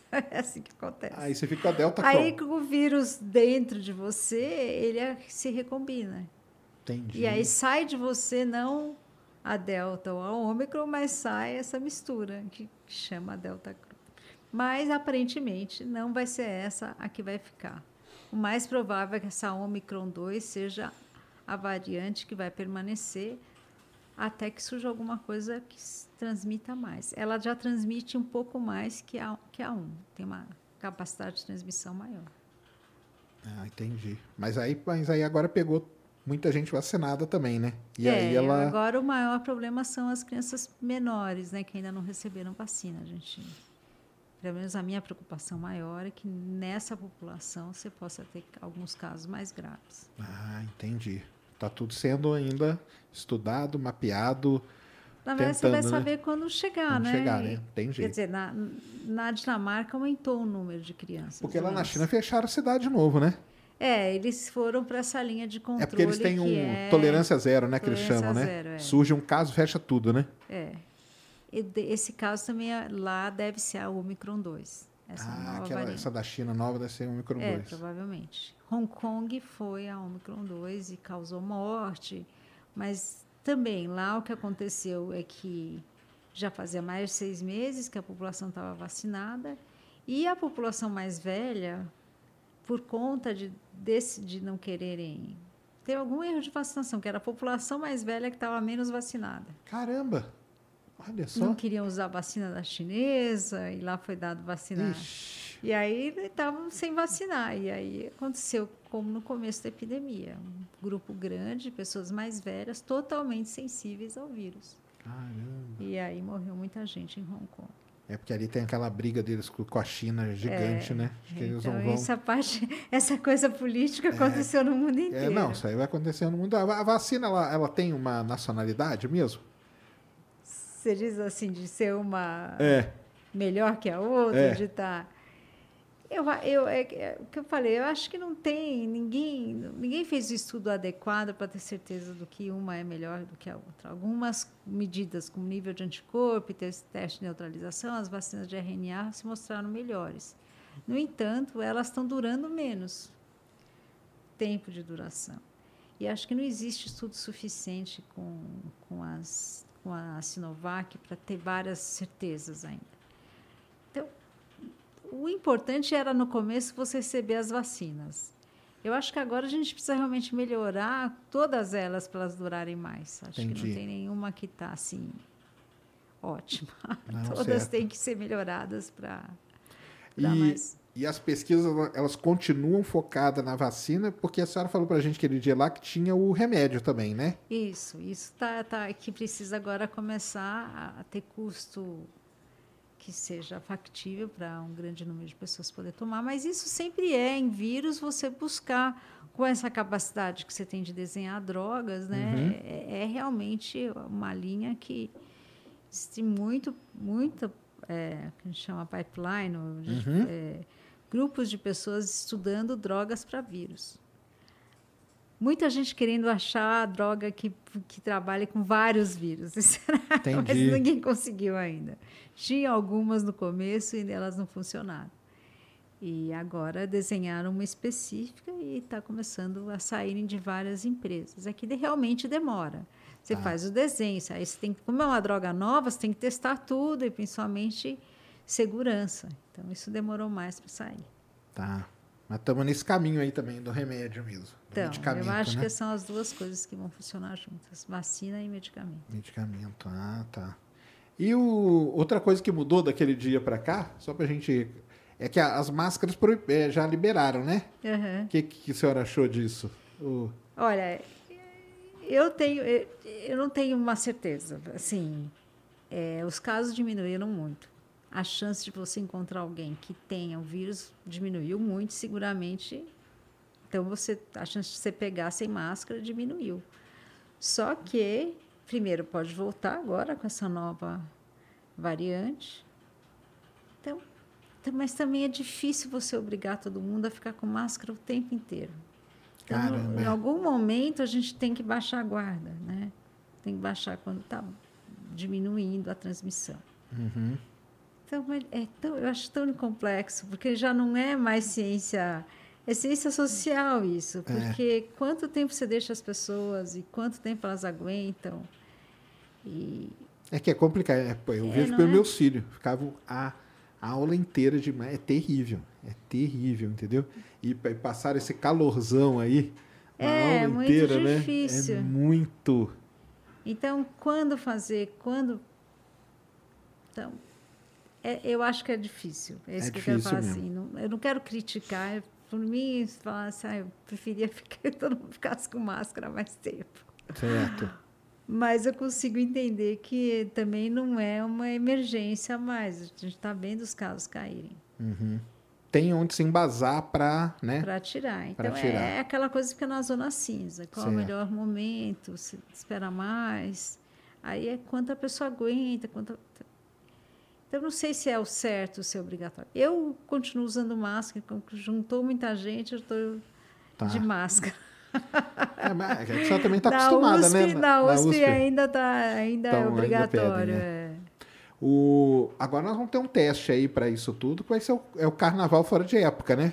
Porque o É, carnaval vai ter vai, o ser agora carnaval e essa nova variante. em vão ser as 21 duas de abril. É, aí vai ser um momento de, É. de medir, né? Porque vai ter as escolas, vai ter os blocos, vai ter tudo, né? Que vai ser agora, e aí vai ser a hora de ver Mas mesmo. eu acho que o dia a dia Hum, já é um grande. já é, né? Já é. Que eu acho que é isso. Transporte que, público. Transporte público é, é uma maneira do, do É, vírus sair, está né? dentro das salas fechadas. É que a gente testou antes de entrar, Sim. mas assim, muito, muita.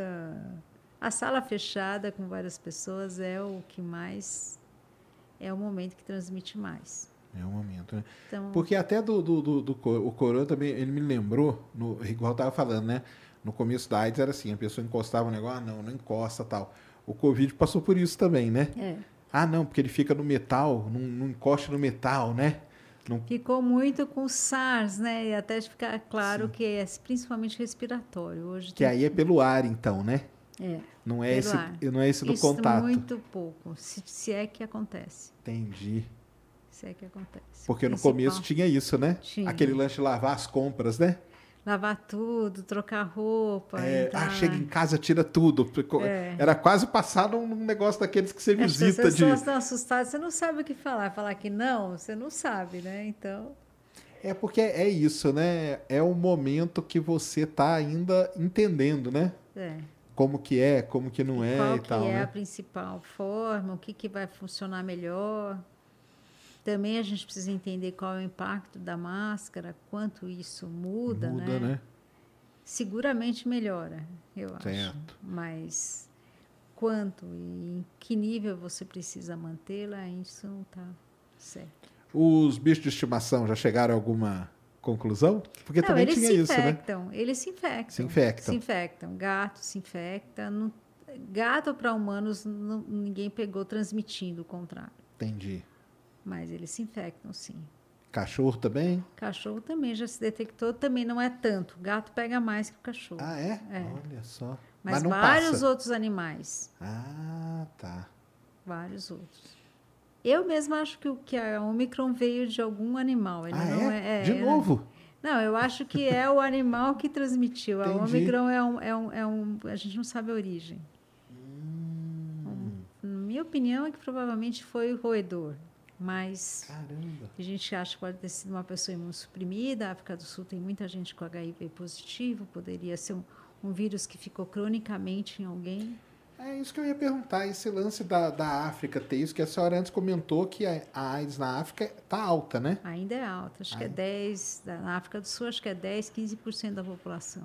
Isso ainda. aí tem um impacto Poderia no Covid. ter, porque tem muita gente imunossuprimida e isso faria, poderia não conseguir controlar nas pessoas e com isso você ter o surgimento de novas linhagens dentro da pessoa. Caramba! Isso é complicado. Quer dizer, uma, uma, uma, Uma epidemia vai a outra, influenciando na é. outra, né? Que coisa! Nossa, isso aí é realmente é muito complicado, né? Porque você não, combate, não matou aquela lá, vem e surge outra, né? É, E como que é isso na história da humanidade? É assim mesmo que foi acontecendo, será? eu acho que sim, a gente teve muitas epidemias, né? E que foram, que vai uma combinando, aí aquela população tá um pouco mais fraca, é ali que, Ali que vai embora, vai. né? Tá doido. Nossa, é complicado demais mesmo, né?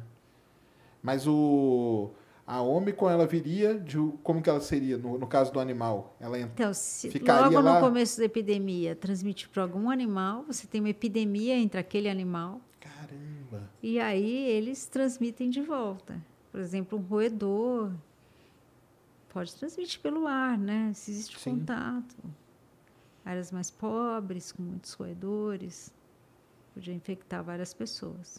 Por isso que tem a turma que pesquisa, né, os bichos, né? É, isso é a próxima. né? é isso. Então, eu eu conheço um- um- umas três, quatro que o trabalho deles é ficar aí enfiado num, nos cantos aí do mundo, entendeu? É, pegam os bichos, vão Pega lá um pra ver se não tem algum vírus que pode do, do nada, né? Meio, tipo, qual foi o Covid, sei lá, né? Do, vou falar teoria, né? Ah, Que veio lá do morcego, lá no, no, É. no, no mercado, né?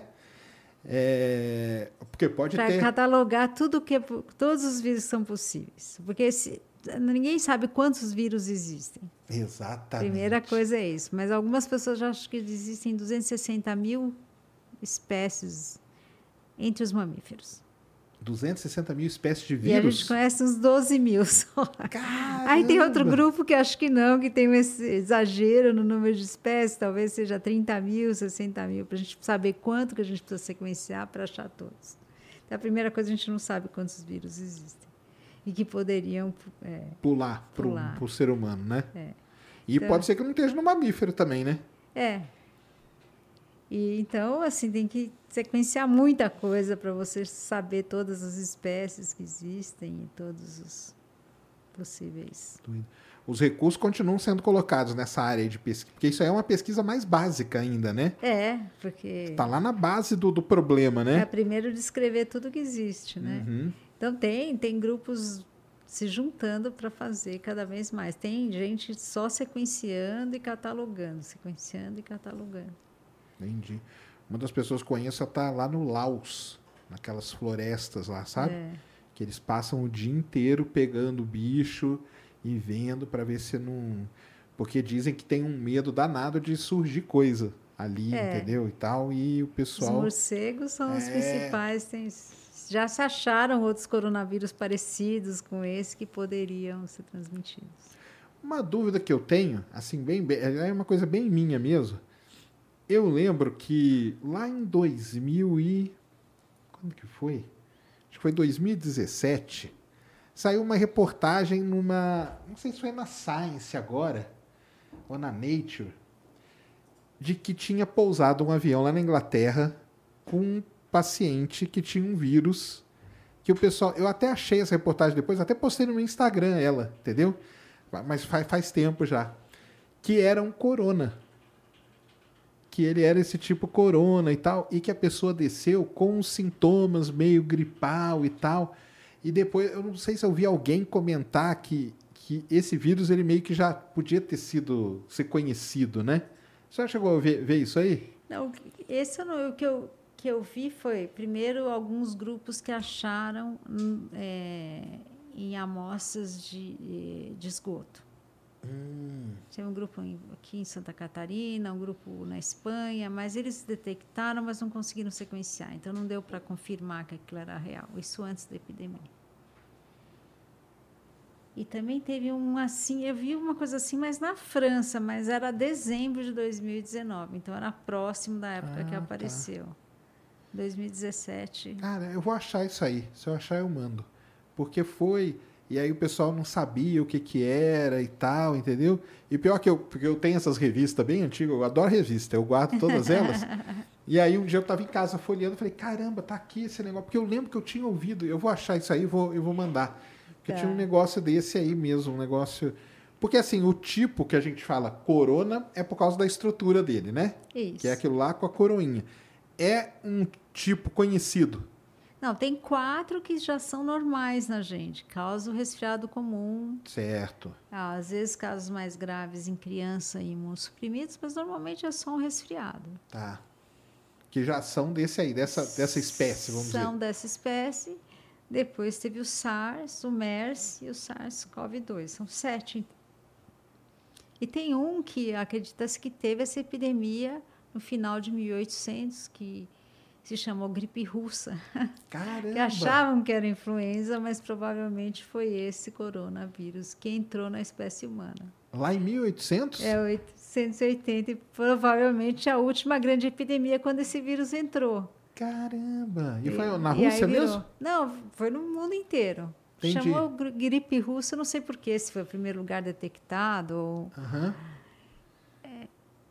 e provavelmente, possivelmente, cada um desses vírus entraram de algum animal e alguns humano. se adaptaram depois e causam um resfriado comum. Entendi. É, realmente É é. interessante, né? Não, é interessante. Aí ficaram uns quatro anos tendo esses surtos dessa gripe russa. Caramba. Isso aí, o pessoal o acho- Foi atrás agora? Com, É isso? agora, foram olhar e falaram, primeiro sequenciaram esse outro vírus, aí você olha a, a, a sequência e fala ah, quando ele entrou. Você Uhum. pode dar tempo. Usando a sequência, você pode inferir quando ele entrou na espécie humana. E aí chegaram nesse período e aí foram ler e viram que tinha essa epidemia, né, mais ou menos na mesma época. E que é diferente de influenza, porque ela infectou animais, infectou bovinos, Caramba! então, assim, tudo para ser um coronavírus. Olha só. Então ele pode estar aí há muito Agora, tempo. Esse daí já tinha. Não, esses quatro tem outros, então esse é o mais que, que entrou mais recentemente. Tá. Então, por isso que a gente fala que tem um distúrbio ecológico, porque demorou muito tempo para ter quatro. Toda a nossa tempo da espécie Sim. humana. Para agora, depois de 2000, entrar em três. Até porque alguma coisa a gente está fazendo no meio ambiente que está facilitando essa troca do vírus e, e essas Ah, sim, né? epidemias. É, tá Por isso chegando que, mais é um, que perto. todo mundo fala, ó, isso é um problema ecológico. A Sim. gente está alterando o meio. É, não, com É certeza. É um, é um social, ecológico, meio tudo, né? É, É, ainda mais onde surge, né? Que na China mora gente em tudo que é canto também, que não tem como, né? E E o problema de ter animais vivos. vivos, né? Esse é o grande problema mesmo, né? É esse o problema. Lá, né? Esse. Aqui a gente também tem muita gente mexendo e trazendo animal silvestre. Isso facilita Isso é muito. terrível, né? Isso- Aumenta Porque você está muito trazendo um bicho silvestre que você não faz nem ideia o que ele traz junto, né? É, e depois põe junto, que você coloca várias espécies, ou então você facilita eles, os animais que nunca se encontram, de repente você põe na mesma gaiola, entendeu? No mesmo Aí pula de um para o outro, e é outro, daquele que vai pular para é, o ser humano, né? Exatamente. Vai ver que é daquele Então, silvestre isso a gente original. realmente tem que combater, já, né? não pode fazer isso, tem que trazer a consciência para esse problema. E como que tá isso, será? Eu não sei, mas eu acho que ainda é um problema. Assim, o mercado lá sofreu, né? Lá eles fecharam, que eu Fecharam, né? entendo que agora eles estão controlando melhor. Eu espero que sim. Realmente é mudar uma cultura inteira de o que você pode se alimentar e, infelizmente, não é para o chinês comer mais animal silvestre. Entendi, é. É, mas lá eu acho que deu essa mudada mesmo. Tem esse negócio do, do- dessa tolerância zero e tudo, né? É, acho que aí chama a gravidade do problema. Eles viram que, que, que o negócio é muito complicado e ele- eles sofreram muito com isso e, e viram como que eles empaque, acabou, acabou, no né? mundo. E acabou impactando o mundo todo, né? Tudo isso. Então isso é muito complicado, é mesmo de lidar com essas coisas, é tá doido. É muito, né? Mas é interessante a pessoa que que, que, que é a área que estuda, né? Que vai atrás lá do, de antigo, né? Para saber, né? É, não, super. Eu também adorei quando eu vi esse paper. Falei, nossa, que coisa Caramba. interessante. Foi um grupo da onde que fez? Do, de, Eu não lembra? lembro mais, mas é, é, eu achei muito interessante voltar atrás e pensar onde, quando foram os outros, né? É legal porque tem uma, um pessoal que tá, você vê que estão pensando, estão estudando, querem É. saber, né? Até para pensar quanto tempo demora. Naquele caso, sem vacina, sem nada, foram quatro anos. E talvez a gente tenha. É que cada um é diferente do outro, não dá para saber. Sim. E o aí logo depois da senhora ali veio o Marcos Pontes veio aqui no Flow também, né? É. A gente conversou com ele bastante e tal, né? Falando muito disso. Ele mostrou ali né, as fotos ali, é, ali atrás da Unicamp, que estão construindo aquele laboratório lá, né? O de nível- Nível 4. Nível 4, né? É muito importante. Isso aí ele, ele apontou como uma grande mudança. A senhora acha que é uma grande mudança também Eu para o acho Brasil? que a gente realmente precisava ter. Não É. dá para ficar um país do tamanho do nosso sem, sem um nível 4 de segurança. Isso precisa muito. Esse nível 4, para explicar para o pessoal o que, que é. É então, onde... é quanto você pode, que tipo de vírus você pode trabalhar. Como eu falei da outra vez, por exemplo, a gente teve os casos do arenavírus. É um típico do, é um vírus que deveria ser trabalhado no NP4. No Esse tipo NP4. de segurança. Agora, quando acontece os casos em humanos, não tem jeito, você vai ter que Certo. E aí e a gente precisa saber mais desse vírus que está aqui. E esse é perigoso. Esse é perigoso. Os pacientes todos que vieram com esse vírus morreram. Caramba. Vamos, fazer uma lista aí. do- quais que são os mais perigosos hoje? Esses, esses hemorrágicos são, em geral, muito graves, né? Que é qual? Arena? É o arena, é o, é o vírus do ebola. Ebola. O ebola como que tá? Ele tá lá na... Hoje está tá controlado. controlado ali na- É, na- Mas a gente não sabe qual é o animal que transmite. Não sabe até não, hoje? até hoje não se achou. Caramba. Ah, não se achou o, o hospedeiro, o que dificulta muito você controlar. Nossa. Mas tá, tá restrito ali naquele lugar. É, mas já foram em vários lugares na África, não foi um lugar só. né? Se achava que era morcego, mas até agora não se achou o vírus em morcego. Caramba. O ebola é o que o pessoal sempre falou, né? Ebola você se ferrou, que pegou ebola. É, o pessoal fala assim, né? então, entre o arena e o ebola, qual que é mais? É muito parecido. É? Até o... é que o arena não transmite tanto quanto a ebola. Então, o que a gente viu nesses dois casos no Hospital das Clínicas é que ninguém se infectou. Apesar de que eles chegaram a parecer que era febre amarela. E os cuidados foram tomados que nem febre amarela. Mas não adiantou. Não, nenhum dos médicos ou funcionários se infectou. O paciente morreu, mas Certo. não transmitiu como ebola se você não realmente não está todo Todo aparamentado. os médicos morrem também, os enfermeiros. Então, é Caramba. uma doença que mata os. Então, e- esse que está aqui no Brasil, aparentemente, não transmite tão fácil quanto a gente imaginava. Caramba, mas saber que ele tá por aqui é. Hã? Caramba. E aí, como que descobriram que aí, depois que a pessoa morre, vão lá e examinam é isso? Então, na Sim. verdade, nesse caso, o que aconteceu foi que ele, o paciente, chegou com suspeita de febre amarela, febre amarela negativa. E aí ele teve uma evolução que parecia um vírus, morreu. E quando o patologista foi olhar, tudo indicava que era um vírus. Então, aí você pega essa amostra que a gente tinha do sangue do paciente antes dele morrer e sequencia de forma Certo. indiscriminada. Certo. sem você saber o que é. Que é mais ou menos o que você faz quando você quer descobrir um vírus. Você não sabe o que é. E aí se achou a sequência desse vírus que não se via há muito tempo, que era desde a década de 90. Caramba. Então é isso que você descobre um, um novo vírus. Ficou claro pela sequência que não era epidemia, que não era um paciente que pegou do outro, que está circulando agora. Eram bem diferentes os vírus. Mas já é um alerta ali. É um alerta que existe sim algum hospedeiro animal aqui no estado de São Paulo Caramba. que infectou algumas pessoas com quadro mortal, mas que a gente não sabe quem também qual é o hospedeiro, qual que é o animal. Aí se tem o, o- o laboratório pronto, qual que é o procedimento? Você pode trabalhar mais, né? Fazer uma busca Tá. Sistemática para tentar. Aí você leva esse- essa amostra lá para dentro desse o laboratório. ideal teria sido trabalhar essas amostras num laboratório de NB, eh, com uma- NP4. Nós usamos de 3, nós tínhamos Tá. nível 3 e a gente trabalhou com nível 3. Mas o ideal teria sido trabalhar com nível 4. Aí nesse 4 você consegue fazer É, tudo quando são vírus que ainda controlado. você não sabe o que é, que você não sabe qual a taxa de transmissão. Caramba, é complicado mesmo, né? Aí é o arena, o ebola, depois do ebola qual outro? Ah, tem um monte. Mesmo a raiva é um vírus super É? complicado, né? Porque mata, por enquanto, não tem tratamento. Você tem a vacina, você previne. É. O da AIDS entra ainda nesses aí perigosos. Também, eu acho. Acha? Mas hoje a gente tem tratamento. Já tem tratamento, né? É. Aí já dá uma Dá segurada, uma né? segurada, mas as pessoas deviam pensar melhor, porque a droga, o medicamento, tanto a pessoa toma tanto tempo, tem efeito colateral. Então, o pessoal devia ter um pouco mais de, Sim, de consciência e tentar não se infectar. Não, Não, é claro. uma coisa. claro. E o... É, não, então... É, tem então, um monte de vírus, tem. Não, tem um monte. Né? Eu queria fazer só uma, uma listinha aí dos mais, dos que, que podem. É que a gente não sabe também, né? O mais perigoso pode estar para aparecer, né? É. O... Mas então você acha que esse, esse laboratório instalado aí no Brasil É muito importante. É muito importante, né? Muito dele.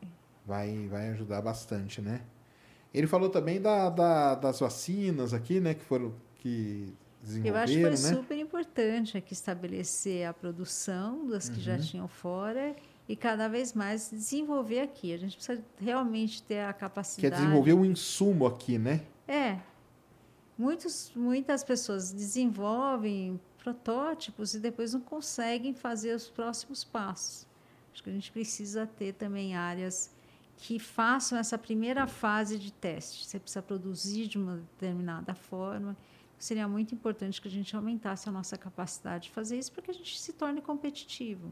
Claro. Você não precisa esperar, não só para a gente conseguir produzir, para baratear o custo, para a gente poder manter um sistema único de saúde como a gente tem, a gente precisa abaixar o custo da, da, da saúde, como também ser capaz de exportar ou de ser. A gente tem mão de obra suficiente para desenvolver coisas, a gente já produz um grande número de doutores. Então, está na hora da gente dar o próximo passo. Aí deve ter algumas amarras aí, né? que- Tem Ele muitas falou, né? Ele amarras. falou algumas, né? Que aí que ele foi tentando meio de des- des- tirar esses nós aí para dar uma facilitada, né? Mas o mais importante também é manter Manter, o né? recurso que você põe em saúde ou aumentar. Hoje uma queda enorme do que se coloca hoje em pesquisas. Perdeu, principalmente a nível federal.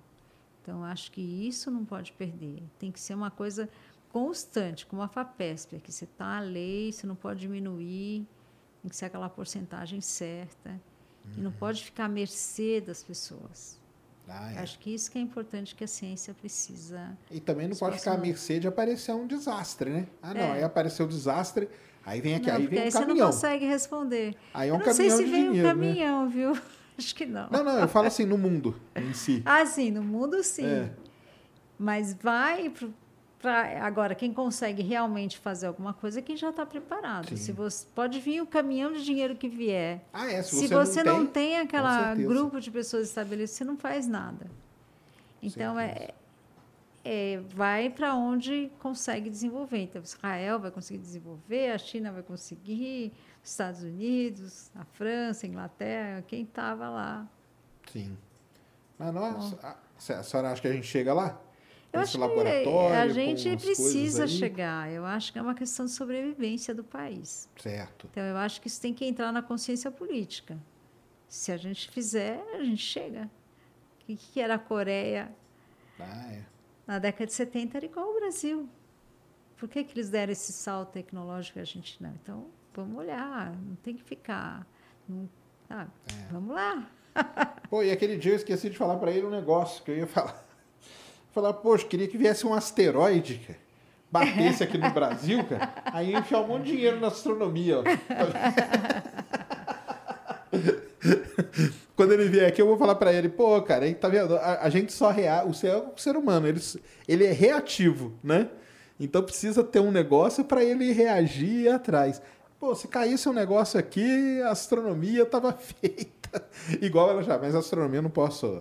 Eu tô zoando aqui, mas a gente não pode é, reclamar, não, porque a gente teve cometa Halley, teve um monte de coisa que, que, que era para ajudar, né? Mas depois caiu de novo. Mas, mas como eu falo, não tem nem se compara com a saúde, né? saúde é um negócio primordial, né? Que mata a gente, né? Então tem que, tem que tomar cuidado mesmo, né? Além desse, desse laboratório, o que mais que deveria ter, assim, que vocês... Porque ele até falou que estava... Eles, ele, é a intenção deles montar um grupo, né? Com cientistas e tal, né? Que eles que vão decidir essas coisas, né? É, eu acho que também, assim, é ter, é ter uma, uma política melhor de ouvir o cientista, uhum. como que define as políticas, é importante. Mas acho que isso tem muito claro. Eu acho que o que tem é conseguir que o Congresso coloque esse dinheiro, recurso certo. Eu acho que não pode ficar 15 anos as bolsas serem as mesmas, 10 anos, o mesmo valor. Sim. Então, isso desestimula, ninguém quer ir para a pós-graduação. Ninguém quer continuar na área científica, né? É, os salários, ou um, um esforço maior com, com os professores, Acho que isso é fundamental. Então, são várias coisas que podem ser feitas para melhorar. Até para atrair o pessoal de volta, né? Porque a gente teve uma fuga muito grande, né?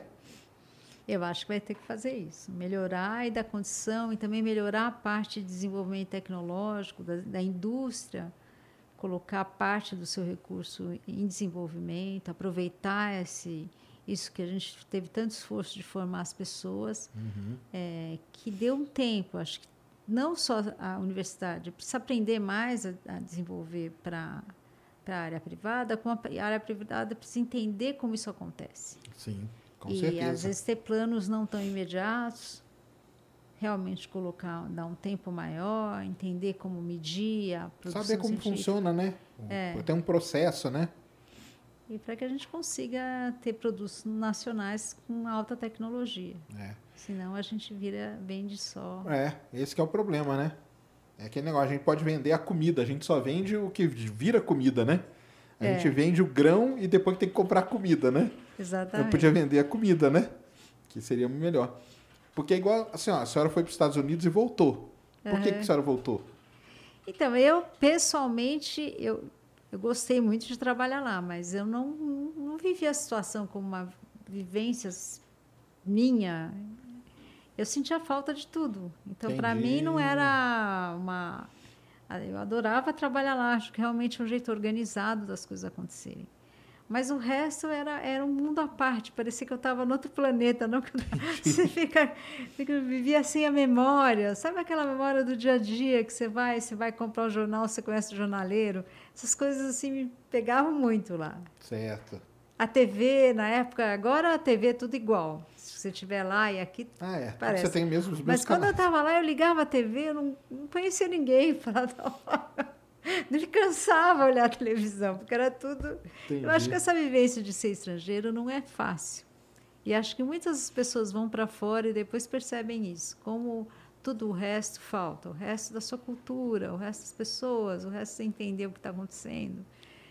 Então, eu senti muita falta. Para algumas pessoas isso não pega tanto, né? Uhum. Então, eles preferiram ficar.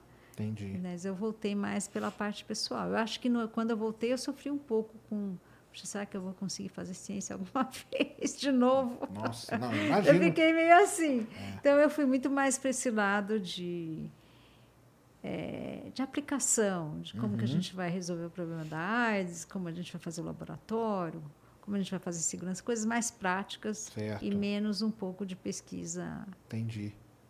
Então, É, isso eu falei então. que eu fui e voltei. Não, né? tá certo, Então, não. tá- É, não, veio e veio no momento certo, no, lugar certo, né? É, então eu, eu não me arrependo. Eu gostei muito desse momento de ter participado do programa de AIDS. Acho que foi uma Uhum. vivência incrível. Conhecer as pessoas, gente do Brasil todo se reunindo, fazendo reunião. Aprendeu a fazer esse negócio de trabalhar em treinamento, equipe, né? É. Gerenciar né, as equipes, né?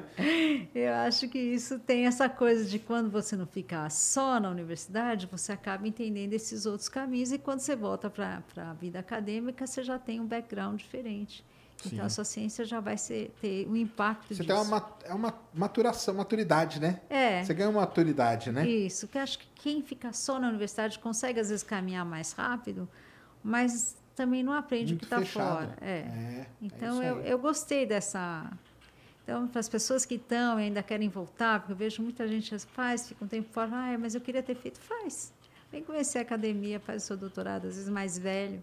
Acho que é super interessante. Eu acho que é até o ideal, sabia? Eu acho que é o ideal. Ah, você tá, tá mais maduro e de ter conhecido, igual pegar o caso assim, ó, você viu aplicando tudo aquilo. Aí aquilo lá já deu, deu um background muito diferente. Quando voltou para, né, voltou para pesquisa, já veio com aquela bagagem, to- é uma outra coisa, né? É. um outro, E eu vejo que isso é um diferencial da pessoa que ficou só na academia. né? Acho que tem os dois lados. Acho que a universidade ganha com isso também, de ter, é lógico, uma pessoa muito dedicada a, um problema específico acaba indo mais longe naquele problema. Mas eu acho que é essa. Sim.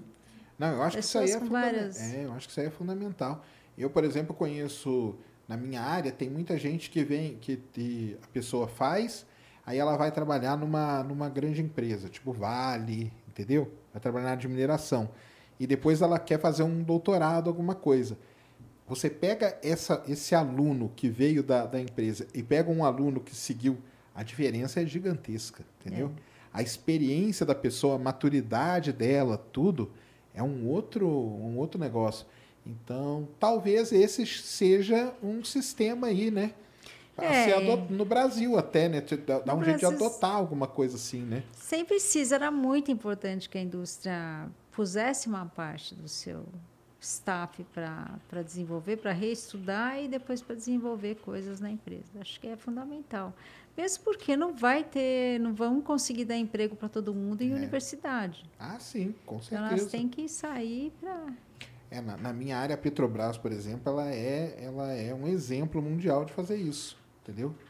Porque o pessoal entrava lá, passava um tempo trabalhando, depois ela pegava esse cara e levava, jogava ele para fazer mestrado, doutorado, Doutorando, que legal. e trazia ele de volta, entendeu? Então, isso aí você vê o por isso que ela tem grandes pesquisadores e tudo e tal, os caras que são respeitados no mundo inteiro por conta dessa dessa troca aí desse vai e vem, que eu acho que é meio caminho mesmo, sabe? Eu acho que esse seria o caminho mais É, acho que a indústria farmacêutica nacional precisa por mais precisa pôr mais nisso, né? em É, desenvolvimento tecnológico, e não só comprar Ah, as sim. coisas desenvolvidas de fora. Então, eu acho que é esse o, esse o caminho. Mas eu acho que aí agora vão aprender com isso. Com certeza, né? Ah, não, sim. eu acho que vão sim. Com a, a ideia de, de. Porque tem aquelas, todas aquelas fases, né? Vamos falar da vacina. Tem todas aquelas fases. A gente não domina elas, né? Não, até, a- eu Não, acho a que gente teste domina. clínico a gente domina já. Já foi um esforço bastante grande. Ah, Mesmo tá. na AIDS, é, fez um esforço de, de, de, de- fazer muitos centros para teste clínico. Tá. Acho que isso as pessoas hoje dominam. Mesmo o desenho, uma coisa é você ser, ser capaz de fazer os testes desenhados por outros lugares. Mas a gente também já tem a capacidade aqui de fazer todo o desenho e estrutura do estudo clínico. Aliás, da- o do Butantan foram eles que fizeram todo o desenho. É, então, foi feito aqui. Só Então, que o essa parte- insumo veio de fora, né? A vacina veio de fora, mas como fazer para validar a vacina foi feito aqui. Certo. Tá? Então tem uma muito parte aqui menos da cadeia que a recurso, gente. muito menos recurso para fazer esse estudo clínico que uma Pfizer ou que, Uhum. a, ou que a AstraZeneca. Então, eu acho que isso eles fizeram. eh, as pessoas reclamaram muito, ah, não liberou esse dado, não fez aquilo, mas, gente, o dinheiro que foi colocado nos outras empresas foi muito maior para fazer o desenho. Eles fizeram, mostraram, foi um dos maiores estudos na, na, no momento que eles liberaram, os outros estudos eram muito menores. Uhum. Então, eu acho que isso a gente tem. Agora precisa fazer a fase não. Por que que, por que, que a gente não conseguiu desenvolver aqui? No tempo necessário. né? Então, acho que essa é a próxima fase. Que é lá no comecinho, né? Que é desenvolver a vacina, É. fazer tudo, aquela parte. Fazer a parte animal, produzir em Isso. larga escala, fazer a fase 1. A, a parte final aqui a gente tá, tá bem. Tá a bem, gente tem já que, faz. é. tem que pegar essa parte aí. Tanto que a indústria muitos estudos clínicos são feitos aqui para muitas drogas hoje. O Brasil é um centro de É, não, eu sempre ouvi falar isso, que o pessoal até, até agora, né? O pessoal torcia para a vacina chegar no Brasil, porque, cara, chegou lá no Brasil, nós vamos ter dado pra caramba, porque eles têm até um sistema de distribuição e tudo, É. e vai, esse negócio vai fluir, né? Ainda bem, embora tenham os, os anti-vaxxer, aqui no Brasil a gente não tem tanto ainda, né? Igual em outros lugares do mundo, né? E aí esse negócio vai embora, né? E o pessoal torcia, né, para chegar, não, tem que chegar no Brasil, cara, porque é lá que, Isso. né? Depois, assim, a, a distribuição e, a- e essa aceitação de vacina é muito maior. É muito maior mesmo. Ah, vamos ver, né? Tem que estar. É, agora eu acho que a Bela ligou esse alerta, né? Porque, igual a gente falou lá, e até o Marcos Pontes falou aqui, vai ter outra, né? Eu Vai ter outra. Sim, provavelmente. Não tem como, o mundo do jeito que tá, né? A gente chegando mais perto dos bichos, os bichos chegando mais perto da gente. Vai ter outra pan- pandemia, né? E o, o importante é estar preparado, né? Exatamente. Para quando surgir, a gente rapidinho já Tem detecta. várias coisas que pode fazer em paralelo. Testar droga, é, desenvolver vacina, já está montado o sistema em animais para teste, depois em humanos, tudo tem que estar Tudo prontinho para andar logo, andar né? rápido e a gente poder liderar. É. Tem esperança que nós vamos chegar nesse nível aí. Eu acho que sim. A Vamos, gente tem né? gente, agora é Tem, né? Agora a é- gente querer investir. Opa, é, então, isso que eu ia- queria saber. O pessoal começou a voltar já? Tem uma, um pessoal que estava fora e que está voltando? Acho que ainda não. Ainda não? Ainda não. Ainda não está abrindo vaga. Ou... Vamos Ah, torcer. tá. Precisa abrir Precisa abrir oportunidade, né? Para a pessoa voltar, aqui. né? É. Que é uma. E hoje tem essa coisa, acho que as pessoas não se sentem tanto isoladas, o mundo está cada vez mais parecido. Então você está em São Francisco, em Ribeirão Ah, Preto, é, quase tá, igual. igual, né? né? É. Até o pessoal chama, né? Califórnia brasileira, né? então, é isso mesmo. O cara tá ali, não, é isso. É, essas diferenças não. Cara, foram diminuindo, então pode ser que você não se sinta tão estrangeiro. É. Mas acho que você sempre sente. Acho que são. Ah, sim. Já tem o tratamento Não é. também, né? Diferente, né? É, não é a mesma Não coisa. é a mesma coisa. É, mas aí fica do Brasil abrir oportunidade para essa turma voltar, né? É. Se vê que tá. Eu acho que assim, se verem que tá acontecendo esse movimento mesmo, igual vai ter o laboratório, vai ter todas as outras coisas, o pessoal vai. Aí talvez, né? O pessoal, opa, acho que pode ser que eu volte agora, né? Vamos ver, né? Não sei. Temos que ter esperança aí, porque dá medo, deu, deu medo, né? Ligou um alerta aí na cabeça de todo mundo, né? Agora é a gente ver. Tem pergunta aí, Mulambo? Tem não. Tem aí? Tem, tem super? Não. Não? Mandaram hoje não? Não. Ah, então tá, tá show. Muito legal, Esther. Muito Então. bom o papo, mais esclarecedor ainda. Não, eu acho que isso é importante mesmo. Tem que. Eu vou. Eu vou. Eu estava até falando aqui, pessoal, eu vou dar uma ida lá na USP um dia para ver uns pesquisadores lá que quer- queiram vir, entendeu? Porque a É. ideia daqui é trazer o pesquisador mesmo, entendeu? É, Eu acho Tirar que a ele gente lá de pode dentro, né? falar e, e- e fazer, ó, ver os assuntos, né? Eu acho que É. tem tanto assunto tão interessante, a gente faz esse contato e É, porque tem. pessoas. Não, e até para mostrar, porque assim, é, às vezes o público ele nem sabe o que está acontecendo, né? O que Uhum. está sendo feito. Às vezes está sendo feito aqui e o pessoal não sabe, né? Aí vem o cara e fala, não, aqui a gente faz isso, faz aquilo, fala, ah, cara, faz no Brasil também, entendeu? Igual o laboratório aí, né, que está sendo construído, muita gente tem certeza que nem sabia, né? é. E ah, tá ali, né? Tá, tá, vai ficar pronto. Um dia fica pronta, já tá, tá adiantado, parece, né? As coisas ali estão tão indo. Então, assim. É, falar desses vírus novos, os vírus É, emergentes, tem fazer. legal. É, esses aí são, são, são, são bons mesmo de falar. Mas excelente, viu? Muito bom mesmo. Deixa aí suas redes onde o pessoal te encontra, onde te seguem, para ficar sabendo de tudo. Eu? Mostro, falo mais no Twitter. No Twitter? Twitter. Boa. Acho que os cientistas têm bastante Twitter. Tem, tem bastante cientista no Twitter. Aliás, esse negócio aí que você falou de explicar a tese e tal, né? Isso aí, há alguns anos atrás, teve um movimento desse no Twitter, sabia? O pessoal falava assim: explique o seu trabalho em um tweet. Aí é, é reduzir, né? Então, tipo, ah, eu, tra- vamos supor, eu trabalho fazendo sequenciamento de vita, tá, tá, entendeu? Num tweet, os- aí você tinha uma hashtag lá, é, pesquisa no Brasil, uma coisa assim. Então era meio aquilo que você falou, né? Da, de- que a USP fez de, do aluno apresentar o trabalho em É. três minutos, sabe? Isso. A gente faz os trabalhos. Toda vez que sai, a gente faz um resumo do trabalho no Twitter.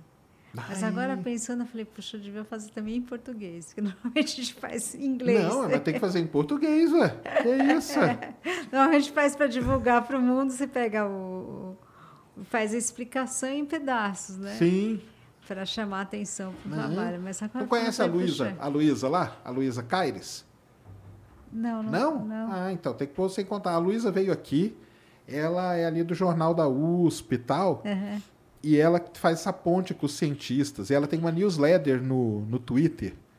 Muito legal. Nossa, não saber aqui, não. Olha aí, tá vendo? Então, ela tem uma newsletter onde ela pega tudo que tá, aconteceu de ciência ali durante a semana, se eu não me engano, e aí ela solta, entendeu?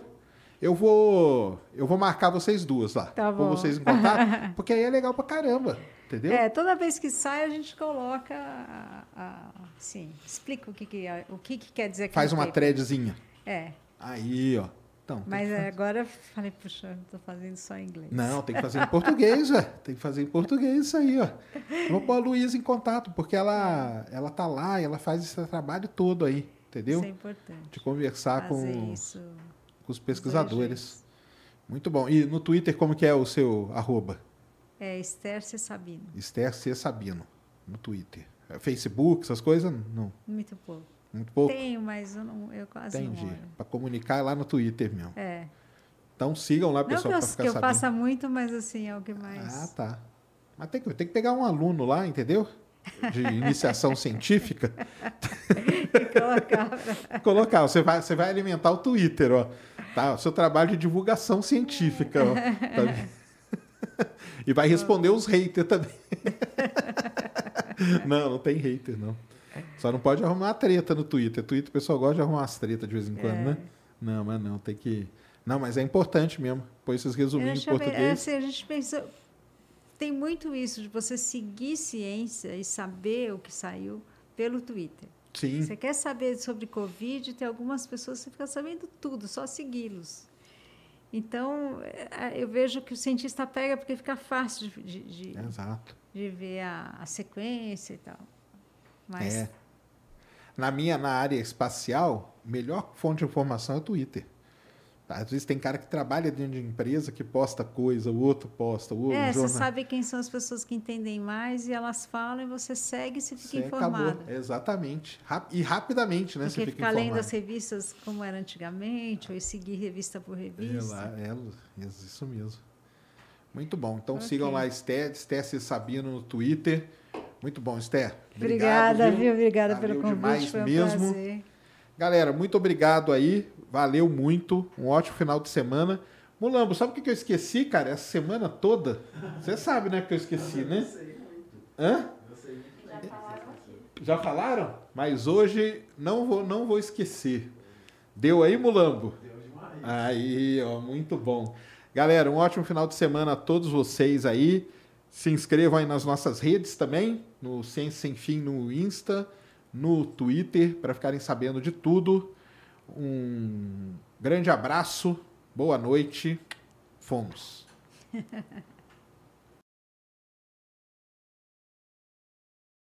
Lucky Land Casino asking people what's the weirdest place you've gotten lucky? Lucky? In line at the deli, I guess? Aha, in my dentist's office.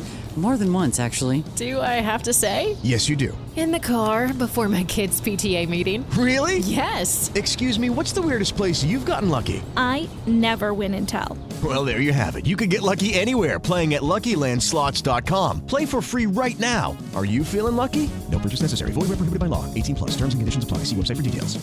Mary redeemed a $50,000 cash prize playing Chumba Casino this year. I was only playing for fun, so winning this was a dream come true. Chumba Casino is America's number one social casino experience. It's serious fun. With over 80 casino style games to choose from, you too could win life changing amounts of cash. Be like Mary. Log on to chumbacasino.com and give them a whirl. That's chumbacasino.com. No purchase necessary, void or prohibited by law. 18 plus. Terms and conditions apply. See website for details. The voice in the preceding commercial was not the actual voice of a winner.